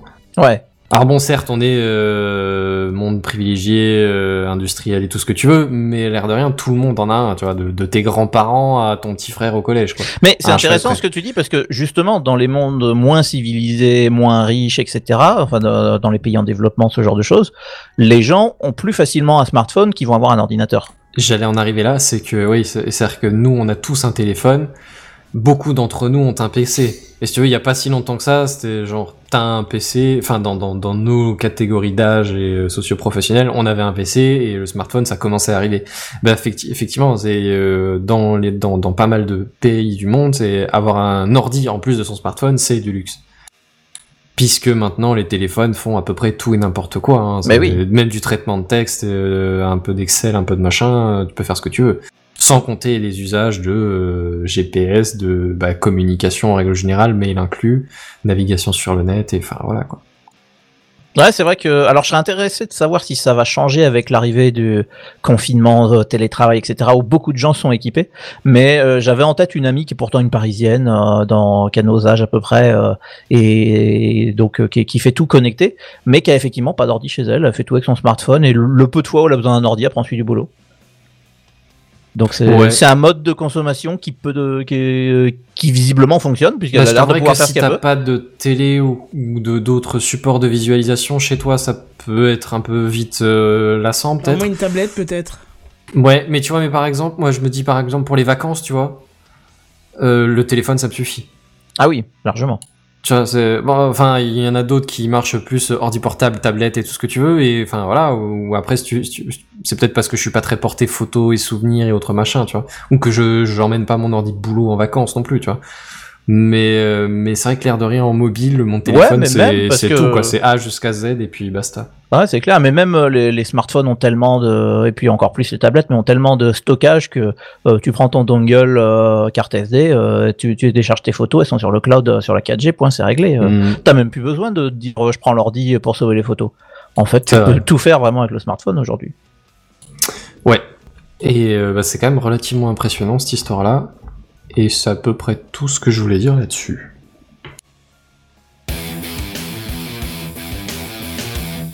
J'étais un peu pris euh, par surprise là. Non, mais je savais pas que t'allais changer là, en fait. c'est pour ça. Ouais, non, mais j'avais, honnêtement, j'avais trop rien d'autre à dire. euh, plus on va, plus c'est les petites news. Tu vois, j'ai commencé par celles qui, euh, qui, qui ont fait le plus waouh, et là c'est genre bleu. Ah tiens. Euh, dans la catégorie des ah tiens, euh, je vais vous parler d'un nouveau smartware. Alors c'est vrai que honnêtement, je dirais que ça fait un an ou deux qu'on en a plus trop parlé, mais à un moment donné, on parlait régulièrement d'un t-shirt connecté, d'un ci, d'un là, de, de, de lunettes vrai. Enfin, on a fait quand même un paquet de temps Ah, dessus, parce même les bracelets connectés. c'est-. Non, mais c'est vrai qu'à une époque, Techcraft, c'était beaucoup les wearables et tout ça, tout le monde en parlait Ouais. à un moment. Mais c'est Alors moins, bon, la- on- c'est moins la tendance. Hein. Ouais, Non, c'est vrai. les, les bracelets connectés, c'est devenu complètement banal, et le reste, c'est, on en parle beaucoup moins ou pas du tout. Tu vois, les, les lunettes connectées, c'est, ça n'existe plus, pour ainsi dire. Le, le truc est un peu tombé dans, dans, Dans, le- l'oubli, ouais, complètement. ouais. Euh, et tout un tas d'autres trucs, que ce soit du gadget de, de- des LED dans ton t-shirt ou la version avec euh, des poches d'air pour te refroidir à l'intérieur, euh, c'est c'est un peu euh, devenu discret. Mais figurez-vous que les euh, wearables ne sont pas morts, le smartware a encore un avenir devant lui, peut-être, en tout cas c'est ce que croit le MIT. Voilà, j'ai posé ça. MIT, c'est posé, c'est Ah ouais, là tout de suite Ok. ça pose. euh, Mais voilà, c'est ça. Et encore, c'est c'est les travaux d'une équipe du MIT avec une équipe d'Harvard. Ah ouais, Ah bah, oui, pas, les- ah ouais, bah, pas les voilà, mauvais quoi. On Ok, est dans d'accord. de l'universitaire, dans de l'expérimental, mais on est dans du cossu, quoi. Excusez-nous, euh, excusez-nous. Cordialement, et bonne journée. Moi j'ai fait le collège Pierre Corneille, alors attention. hein. Pierre qui? Alors, euh, Euh, Corneille, c'est un chanteur. Oui, non, mais ça, c'est ah. Euh, oui, alors de quoi est-ce que je vais vous parler? Eh ben, c'est le, c'est le wearable, mais de façon un peu plus moderne, un peu plus dans l'air du temps. Et donc, forcément, on parle pas d'un t-shirt, on parle d'un masque. Oh. Parce que Oh. bien sûr. Et qu'est-ce qui fait ce masque d'intelligent? Non, il n'a pas des petites Covid. LED. Oh, mais eh, Ah non, sérieux, c'est ça? Trop fort. Ah, plus ou moins, ils, ils sont pas arrêtés là-dessus, mais oui, c'est ça. Figure-toi que c'est un masque. Alors, euh, je sais pas s'il est connecté à proprement parler, mais en tout cas, il est intelligent. En fait, quand il détecte le virus, il le détruit avec un laser. Euh, c'est pas exactement ça, mais il détecte. Effectivement, il détecte virus et bactéries. Alors euh, que que virus en tout cas, si, si je dis pas de bêtises, mais pas seulement celui du Covid. Hein, il part sur d'autres agents infectieux aussi. Si je dis pas de bêtises, ça marche aussi avec des avec des bactéries. Mais en gros, c'est euh, c'est c'est un peu ça l'idée. Alors, il marche dans les deux sens, de l'intérieur et de l'extérieur. Pour savoir si vous êtes dans un environnement dangereux ou si vous êtes vous-même contaminé, euh, voilà. Si vous êtes dangereux, quoi. Ouais, c'est ça, c'est ça. Euh, vous- ou si vous avez été exposé au virus en tout cas et que vous en euh, expulsez quand même. L'idée c'est donc que dans ce, masque, il y a une petite zone avec des capteurs qui euh, chacun cible euh, l'ADN ou l'ARN plutôt si je dis pas de bêtises d'un virus. Et donc comme tu plusieurs capteurs, eh ben, tu plusieurs capteurs qui permettent de détecter plusieurs virus. Euh, donc je l'ai dit dans les deux sens, hein, de l'intérieur et de l'extérieur. Et l'idée, c'est que après, euh, bon, c'est un prototype, hein, mais dans l'idée, après, tu peux avoir un, un- signal vi- visuel, tu vois, une petite LED qui s'allume, éventuellement d'une couleur différente selon quels sont les virus euh, capturés ou détectés, quoi.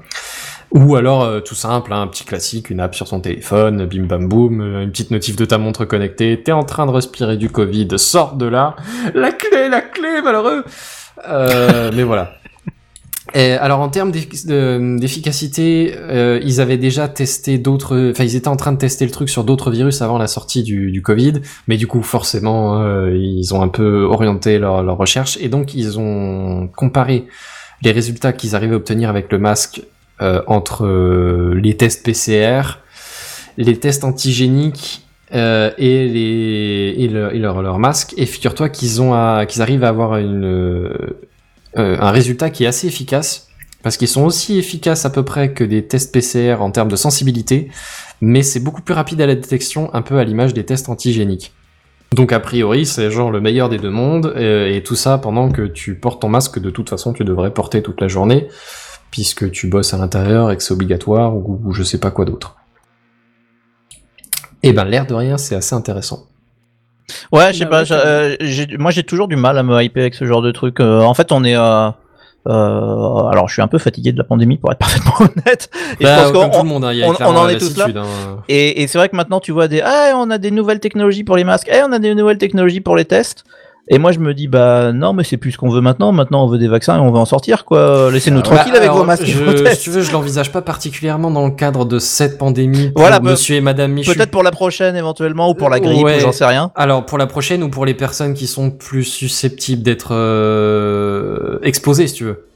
Et en même temps je me dis ça veut dire que euh, enfin oh, peut-être qu'on y va et que je suis un connard de naïf hein, mais euh, je me dis que ça, ça c'est un signe comme quoi le masque va rester dans nos sociétés alors qu'il y était pas avant et que je préférais quand il y était pas. Bah, Euh, Peut-être pas pour monsieur et madame Michu si on arrive effectivement à, à s'immuniser globalement et que ça redeviendra un peu une espèce de grippe. Tu vois, on mettait pas le masque pour la grippe. Oui non mais c'est clair alors euh, voilà Mais ouais. à, à suivre comment ça ira. Effectivement, ça, ça peut être une techno intéressante que. Mais moi je me dis au moins tu vois pour les personnels un peu sensibles, tu vois, je pense euh, personnel des urgences ou des, des trucs médicaux, tu vois, euh, ouais. Ouais, non, mais c'est ça. Mais en fait, c'est un peu comme les technologies de sécurité. J'en sais rien, la ceinture de sécurité dans les voitures, ce genre de choses. C'est des technologies ou de l'airbag ou peu importe. C'est des technologies. Ok, je suis content que les gens bossent dessus. Je serais ravi de jamais l'utiliser, en fait. Tu vois. Il y a, il y a un de jamais en avoir besoin, ouais, effectivement. Voilà, ou ouais. de jamais en avoir besoin plutôt.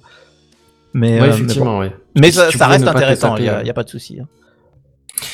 Oui, c'est pas faux. Moi, je voyais plus ça positivement. je- Enfin, mais, mais effectivement, je- je- je- j'aimerais mieux ne pas en avoir besoin non plus. Effectivement, c'est ouais.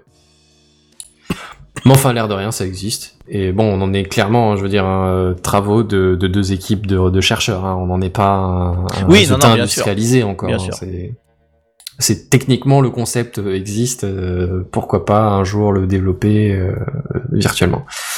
Et a priori, les capteurs fonctionnent quand même pendant euh, pendant plusieurs mois ou des une histoire comme ça. Ok, ah oui, donc c'est pas ridicule. Ouais.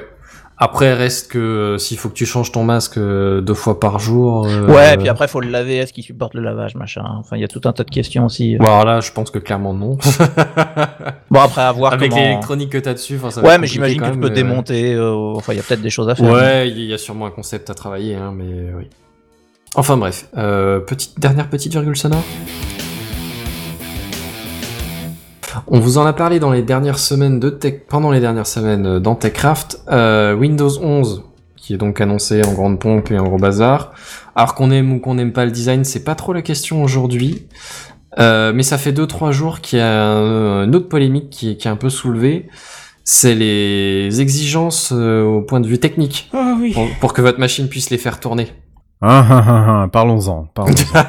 pas parlons-en, parlons-en pas. C'est-à-dire que moi, perso, j'ai juste vu ce truc-là, j'ai vu le tollé arriver, j'ai fait, putain, Windows 8, c'était pas bon. Windows 10, c'était pas mal. Donc, normalement, enfin, je veux dire, on est chez Windows. La fameuse malédiction. de- C'est une sur deux, on est bien d'accord, il n'y a pas de... Oui. Mais là, je, je pense que c'est différent parce qu'on est trop loin de la sortie de, de, de la finale et que ça changera.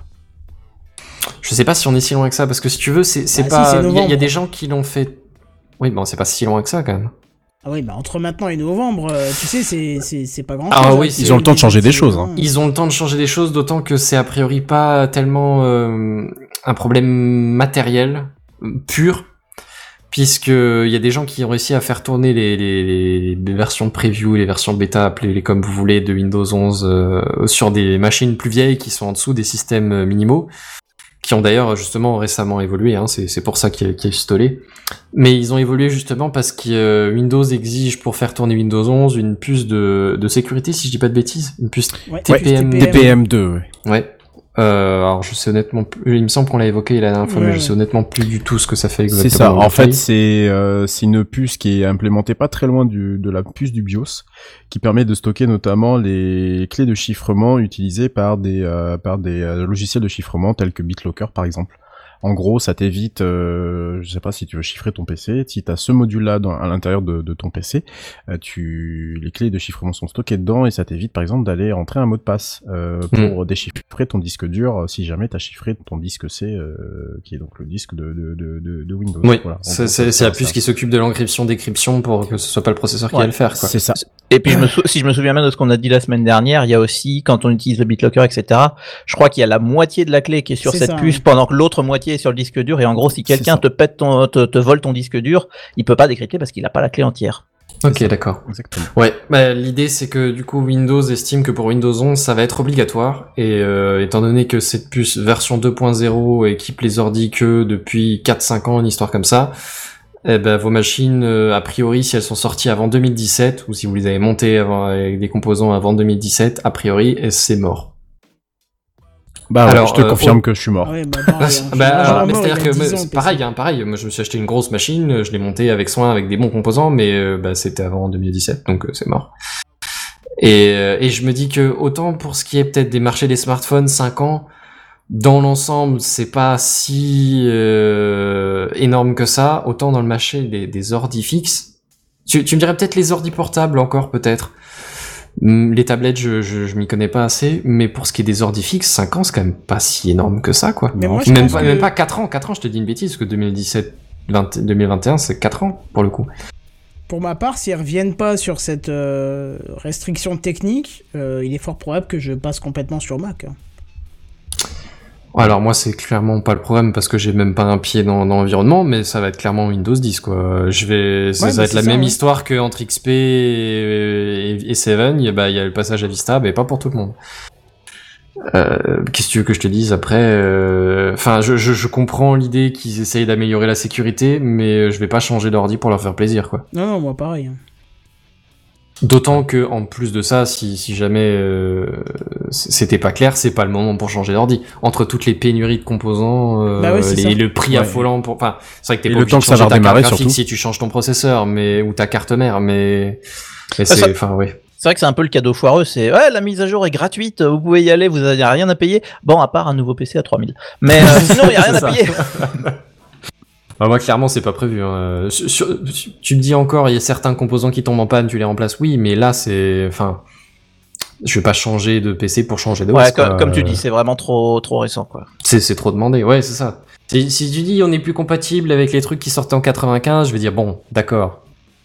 Effectivement, Windows 10 c'était compatible avec une énorme portion de machines, genre quasiment tout Windows 7 si je dis pas de bêtises. Oui, oui. Et il ça. était vraiment, il était vraiment pas exigeant et c'était en soi euh, plutôt bien. Je pense que ça a aidé à la, à l'acceptation, à la, au transfert, quoi. Ouais, à l'adoption, merci, c'est ça. Mais euh, alors, euh, s'ils veulent faire une version euh, Windows 10 d'élite euh, seulement pour les PC récents, d'accord. Mais moi, de toute façon, j'étais pas séduit par l'interface. Alors, qu'est-ce que tu veux que je te dise? Euh, Osef. Voilà. On restera sur Windows 10. Et puis Ouais, c'est ça. écoute, De toute façon, ils vont pas le faire mourir tout de suite, hein, Windows Je 10, pense hein. pas qu'ils pourraient se le permettre. C'est-à-dire qu'il y a encore Non. tellement de machines qui sont encore sur des Windows 8 ou des Windows 7 qui traînent. euh, Ouais, oui, oui, oui. C'est Oui, ça.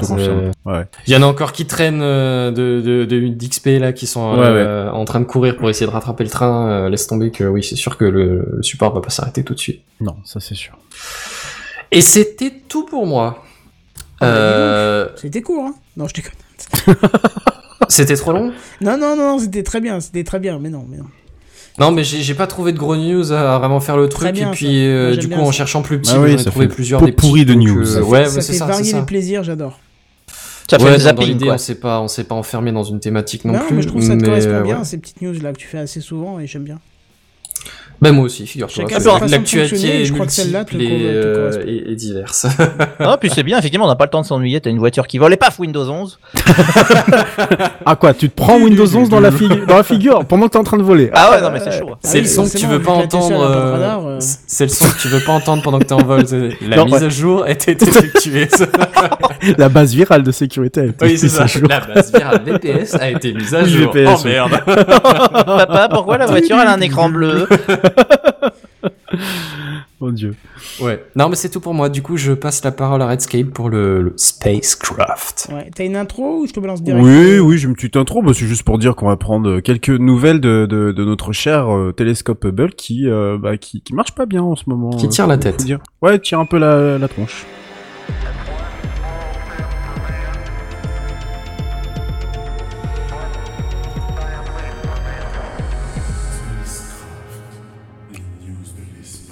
Même temps, c'est un daron maintenant. hein.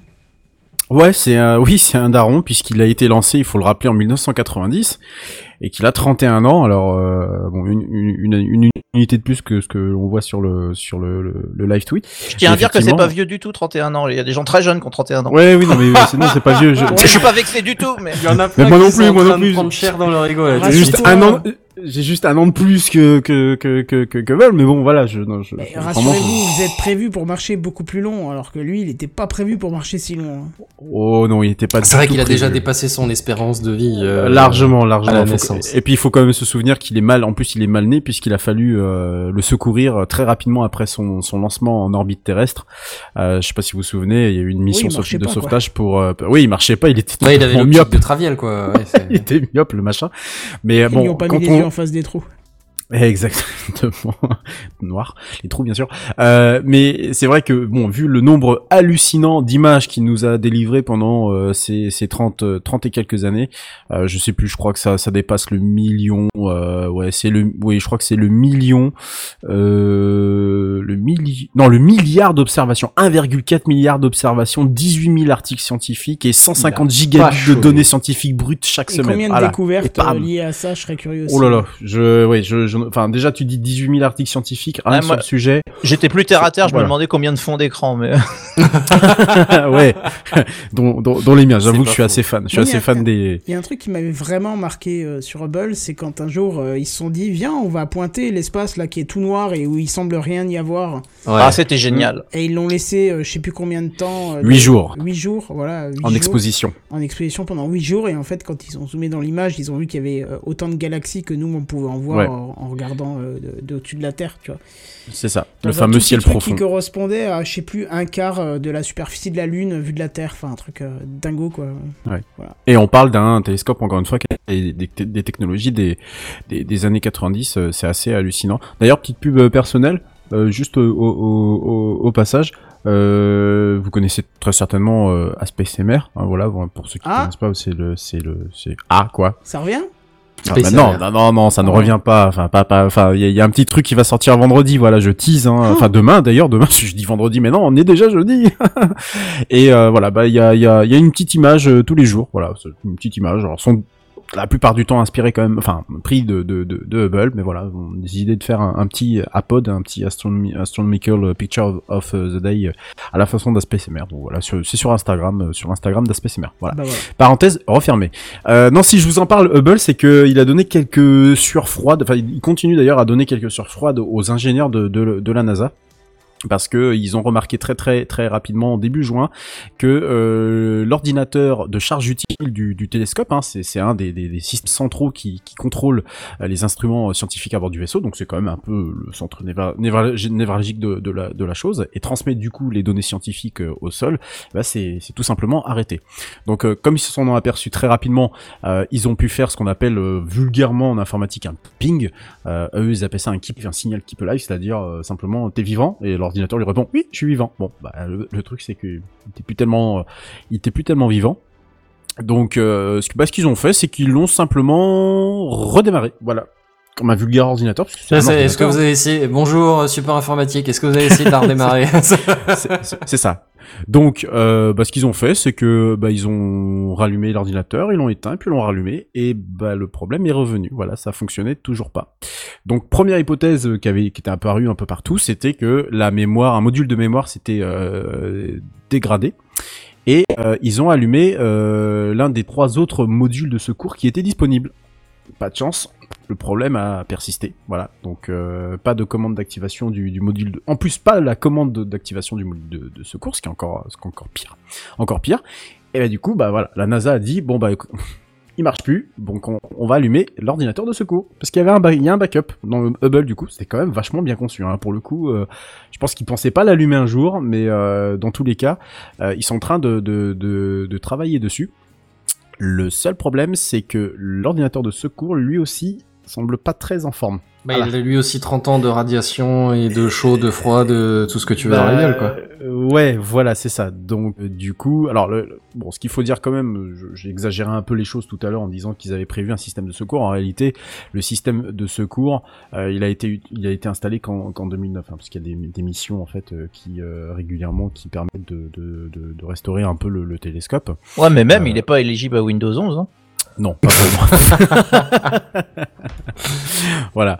Mais bon, en tous les cas, euh, bon, ce qui se passe, c'est que très probablement, euh, alors pas en ce qui concerne l'ordinateur de, de, secours, c'est que bon, de un, c'est qu'a priori il y a un gros souci, c'est qu'il a accumulé un peu de merde euh, entre guillemets euh, au niveau du euh, de, l'espace, hein, voilà.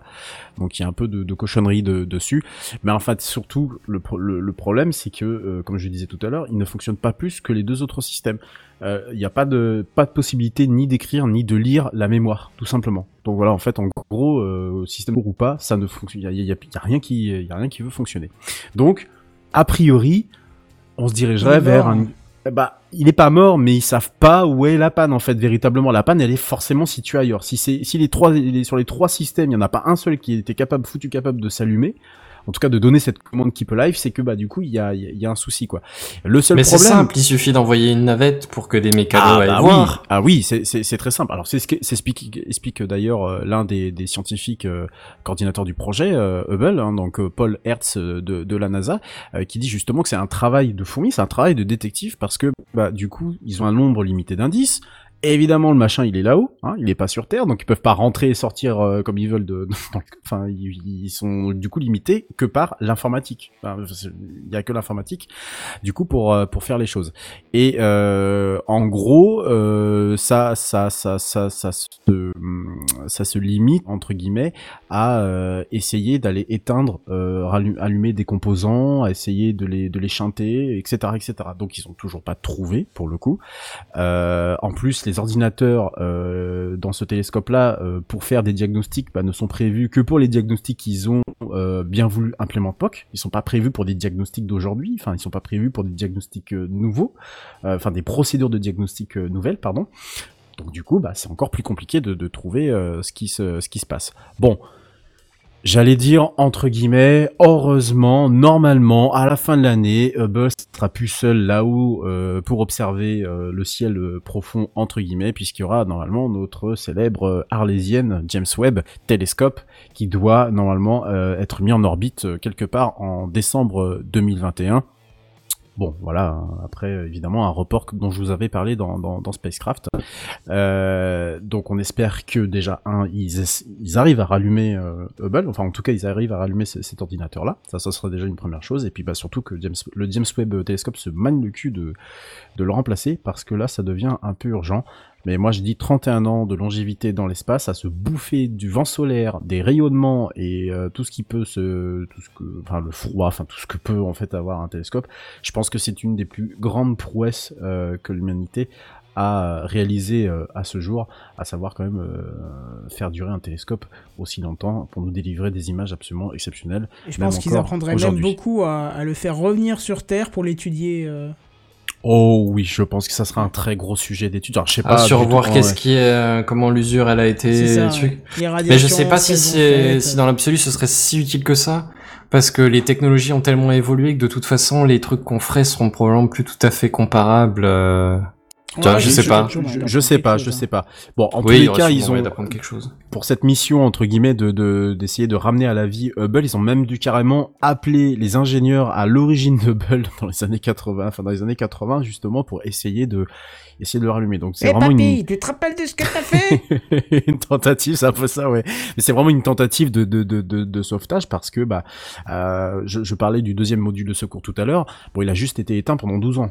Donc bon, bah vous le rallumez pas comme ça du jour au lendemain, quoi. Faut quand même euh, avoir quelques procédures et ces procédures-là, euh, les ingénieurs d'aujourd'hui les ont pas forcément. Ceux d'il y a 12 ans, ils ont dû les rappeler, puis il y a ceux d'il y a 30 ans du coup aussi. Donc voilà, c'est un, feuilleton quand même assez, passionnant. C'est document assez bien documenté d'ailleurs par, par la NASA. Mais euh, bon voilà, pour l'instant, malheureusement, pas de nouvelles de, pas de bonnes nouvelles du côté de, de Hubble, en espérant que bah, le James Webb, euh, le James Webb arrive euh, du coup d'ici la fin de l'année euh, et qu'il soit pas reporté à 2022. Je crains, dommage, bah, ouais. je, ouais, je crains le pire malheureusement. euh, je, parce que voilà, à chaque fois il y a toujours un truc. Ouais, Mm. on verra bien. Donc voilà, c'était le, le petit spycraft de, de, ce, de cet épisode. Eh ben, très bien, bah, du coup, euh, comme on a 345. encore un peu de temps, on va passer aux news en bref. Alors attention, c'est parti. C'est les news en bref. On parlait du coronavirus euh, tout à l'heure. Euh, eh bien, une info euh, Covid-19, hein, encore une fois, euh, puisqu'aujourd'hui rentre en vigueur le pass sanitaire européen, donc adopté par, euh, il me semble, 33 pays. Voilà. Euh, Il était pas déjà actif en France?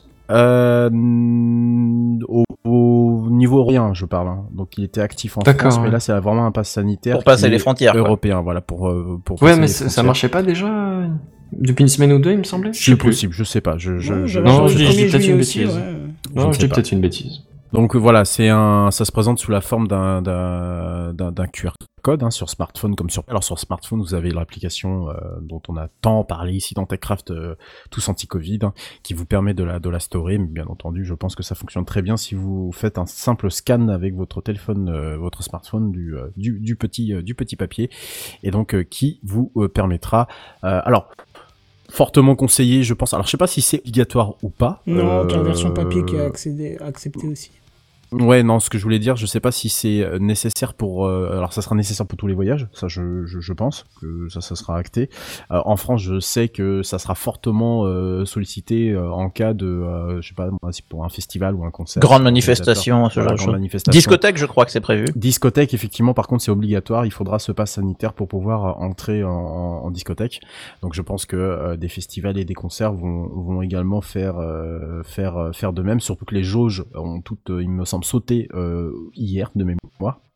En tout cas, ils ont fait sauter les jauges au niveau des restaurants. Je pense que les cinémas, ça va être pareil, euh, et tout un tas de lieux culturels. Donc voilà, c'est disponible à partir euh, d'aujourd'hui dans 33 pays. Alors, il marque 33 pays européens, donc je sais pas ce qu'ils incluent dans européens. Alors justement, moi je, je me permets de rebondir euh, puisque je dispose d'un certificat puisque j'ai eu ma deuxième dose euh, il y a plus de deux semaines. Euh, non, il y a moins de deux semaines. Ça fera deux semaines lundi, pardon. Euh, donc euh, je suis à deux, à, à trois jours de la liberté. Euh, et euh, et euh, alors étonnamment, j'ai eu mon certificat. Le, en fait, j'ai eu ma deuxième dose le jour où ils implantaient le certificat suisse. Donc euh, je fais partie des tout premiers à avoir eu le peuplard avec le QR code, ce qui était pratique.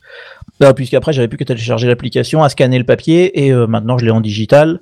Euh, pour les deux trois Suisses qui nous écoutent, parce que je sais qu'il y en a, euh, voilà, numérique, pardon. C'est la, la, la for- à force de l'anglais. mais euh, et puis ça rentre trop dans le vocabulaire, c'est terrible. Euh, mais ouais, pour les deux trois auditeurs suisses qui nous écoutent, le certificat suisse est pour l'instant pas encore reconnu par l'Union européenne, mais le- nos autorités fédérales y travaillent. Et euh, en fait, la seule chose qui bloque, c'est qu'on peut pas montrer le QR code aux frontières, etc. Mais si vous voulez voyager, vous pouvez voyager avec votre certificat papier. Et à ce moment-là, les gens vont se contenter de lire les lignes qu'il y a en dessous du QR code. Ils vont voir euh, deux doses de je sais pas quoi, quel vaccin, euh, injecté tel jour, etc. Et vous allez très bien passer. Donc pour l'instant, baladez-vous avec le papier dans le fond de la poche. On sait jamais au cas où Oui. l'application déconnerait. euh, et puis même pour les Européens, euh, euh, je pense que c'est pas déconnant d'avoir un papier plié dans la poche euh, au cas Ouais, où. c'est pas la mort de le garder dans un coin ça. au cas où. Voilà, juste. euh, mais effectivement, euh, sinon ça marche très bien. C'est les news en bref. Oh, mais j'enchaîne sur moi-même. Euh, J'avais juste un tout petit truc rigolo parce que j'ai vu passer ça sur Twitter euh, aujourd'hui, je crois, euh, ou, hier, pardon, hier.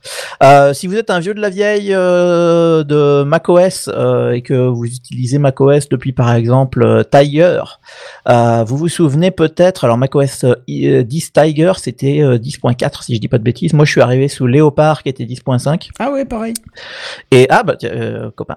Euh, et euh, bah tu te souviens peut-être que euh, iTunes euh, qu'on utilisait pour la musique évidemment qu'on utilise toujours même si on euh, il déconne comme il veut. Musique, ouais. Euh, maintenant il s'appelle musique. Euh, il venait avec un petit widget euh, qu'on pouvait placer où on voulait qui était une espèce de petite télécommande grise. Ah oui, je me souviens Euh, et en fait, il y avait euh, sur la gauche euh, une espèce de petit menu avec des boutons un peu à l'iPod euh, rond. Ouais, il y avait ça sous Windows. Et sur la droite, il y avait, euh, il y avait un petit panneau vert euh, qui montrait le, ta, ta chanson avec le où est-ce qu'on en est dans la chanson, etc. et de, quelques commandes. Euh, c'était un widget à la noix. Alors c'était sur le, le panneau de widget qu'on avait à l'époque, qui était apparu sur Tiger et qui a disparu. Je sais plus quand vers Lyon par là, je crois que ça a disparu. Et moi je le, je le regrette, j'aimais bien, euh, je mettais ma météo, euh, j'avais un convertisseur de devises, euh, des, des conneries comme ça que, que j'aimais bien utiliser. Euh, et bah il y a un petit gars sur Twitter qui s'appelle Mario Guzman, euh, qui est euh, originaire de l'Oregon, qui a développé ce qu'il appelle son nouveau widget pour musique. Et en fait c'est exactement une copie du truc à l'ancienne, et, et ça me fait beaucoup rire. Donc en fait c'est une app à télécharger codement, mais ça discute avec iTunes et ça permet de le, de le contrôler avec. donc voilà, c'était le petit côté nostalgie qui m'a beaucoup fait rire. C'est un peu l'énorme de chez Mac, quoi. Ouais, voilà, c'est un petit peu ça. euh, mais c'est c'est rigolo parce que du coup, tu, tu vois un Mac très moderne avec les, les, les nouvelles interfaces, etc. Et au mieux, t'as ce truc-là qui a l'air de dater de 2005, ce qui est et ce qui est assez rigolo. Et du coup, il a fait son petit succès, il a eu ses petits retweets et tout ça. euh, il est, euh, ah, t'es devenu viral, comme on dit. Euh, t'as Ouais. percé, t'as percé. percé, ouais, Voilà, cherchez la phrase exacte, t'as percé. Euh, donc, il a percé avec ça et ça, ça a fait, euh, ça a fait rigoler, euh, ça, ça a fait rigoler pas mal de monde, dont moi. Donc, j'avais envie d'en parler. Eh ben, Donc, tu fais si, bien. Si vous voulez retrouver le vieux contrôleur d'iTunes de l'époque Tiger, vous savez où chercher. Mais non. euh, juste une petite question, euh, on est toujours obligé de se farcir iTunes euh, sur euh, Windows pour euh, synchroniser un iPhone oui, par exemple? oui, oui. Oh, Et encore, je crois qu'il marche plus sur Windows 10, donc c'est une galère qu'on- euh, pas possible. Bah, Mais après, t'as plus vraiment besoin de synchroniser quoi que ce soit euh, maintenant. et, et, et- ah oui d'accord, ok. Bah si, pour Ouais, la musique, mais c'est tout quoi. C'est vrai que maintenant, euh, tout est dans le cloud, tout est en. Il n'y a plus vraiment ouais, synchro. Oui, il il c'est vrai qu'il y a- plus besoin, oui, t'as plus besoin comme à l'époque de brancher, il fallait Moi, j'ai l'authentifier. plus fait de synchro depuis, euh, depuis mon, mon 10, hein, même avant. je Oui, il est, il est, il est, oui, il est standalone, quoi. Il est totalement, il peut fonctionner sans, sans Ouais, ce ouais, truc-là, quoi. ouais. Mais, euh, mais par contre, c'est marrant que sur Mac, euh, je, moi, je synchronise régulièrement mon iPhone parce qu'en fait, je passe ma vie à acheter des CD à les ripper. Et à- Ah oui. à- Donc, pour les mettre dans le, dans dans, dans le téléphone, c'est plus facile. Et, euh, et en fait, ça synchronise plus sur iTunes. Euh, ça synchronise dans le Finder maintenant. Oui, mais je trouve ça beaucoup mieux d'ailleurs. Et, euh, et en fait, c'est pas plus mal. Alors, à chaque fois, je vais d'abord dans iTunes, enfin, dans musique. Je me fais ah oui merde c'est plus là et puis après je m'en vais parce que bah j'ai 10 ans d'habitude derrière moi forcément mais euh, mais non ça marche pas mal effectivement et ça, ça évite de passer par iTunes euh, iTunes que j'utilise jamais sur Mac Bah, Mais qui c'est est- un logiciel qu'on trouve dans le Windows Store. Je suis en train de regarder là justement. ah ok Dans le Windows Store, on a euh, iTunes, mais euh, je sais pas. Je, je, je sais que là, là, à l'époque où j'avais un, un iPod, euh, j'avais un, un iPod classique. Vous savez, les gros iPod classiques là, avec 160 gigas de, de disque dur à l'intérieur. Ouais, ouais. c'était vachement bien ce truc-là. Et j'avais un iPod Touch à l'époque et un 3G, euh, et un 3GS. Oui, 3G. Oui, c'était 3GS, il me semble. J'avais, j'étais pas mal Apple quand même à une certaine époque. Et euh, euh, je me souviens qu'il gérait toute la bibliothèque musicale. Alors, j'ignore si c'est encore le cas aujourd'hui ou si c'est transformé en magasin de contenu. Euh, incapable de te dire ouais. Bon, d'accord. Bon, s'il n'y a plus besoin, de toute façon, Oui, voilà, c'est ça. besoin d'installer. Ouais, d'accord. Très bien. Bon, très bien, comme vous le dites, effectivement, on arrive tout doucement vers la fin de cette émission. Qui Et- pourtant était plus courte que C'est d'habitude. ça, ouais, de quelques minutes, hein. on ouais, on va pas se C'est vrai qu'on en avance hein, de c'est- deux minutes, mais est-ce que ce sera retenu sur notre paye ou pas? Telle est la question. non, non, ouais. non. c'est pour toutes les heures sub que je vous ai pas payées, donc ça va aller. Ah, c'est cool, Je merci. suis pas comme ça. Quel patron généreux. Ouais, et comme je vous disais aussi en début euh, d'émission, donc euh, la semaine prochaine, pas d'émission, justement, hein, ce qui va faire plaisir au, au Mumble de Gribouillon qui pourra dire non, c'est pas tous les jeudis dès 21h. c'est c'est des haters C'est presque de tous les jeudis de 21h. Non, mais par contre, ça. la semaine d'après, il y aura Sartec 2. Et justement, j'ai oublié d'en parler dans l'intro, donc j'en parle dans l'outro.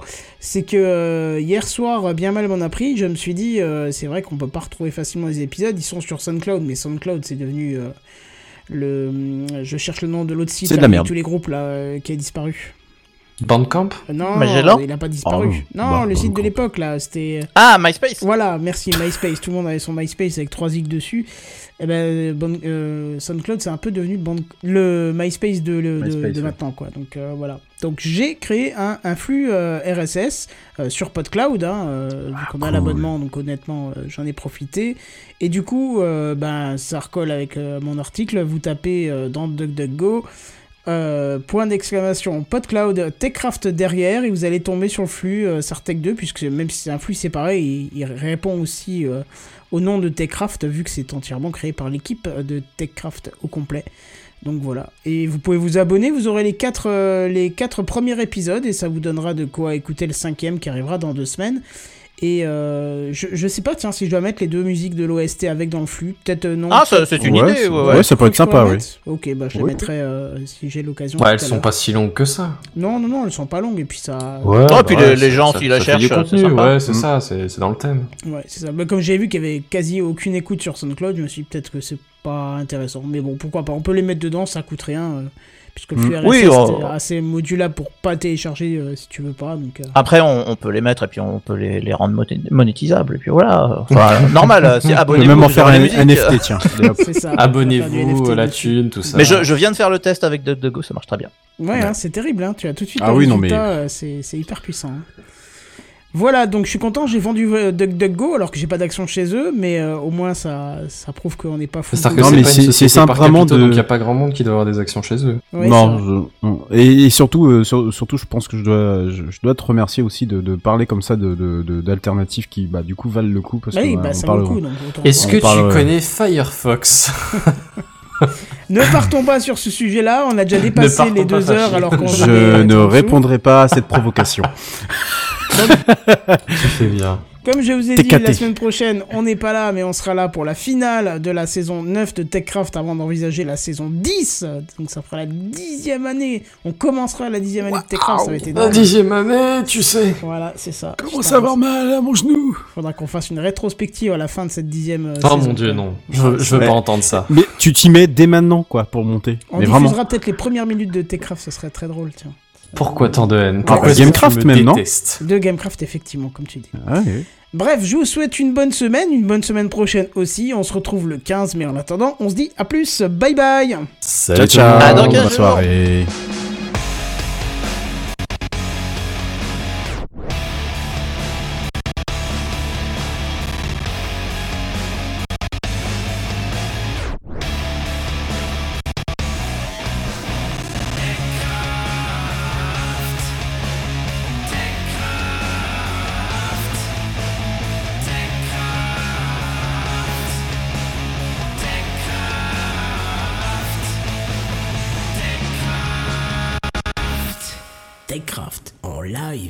Les jeudis dès 21h.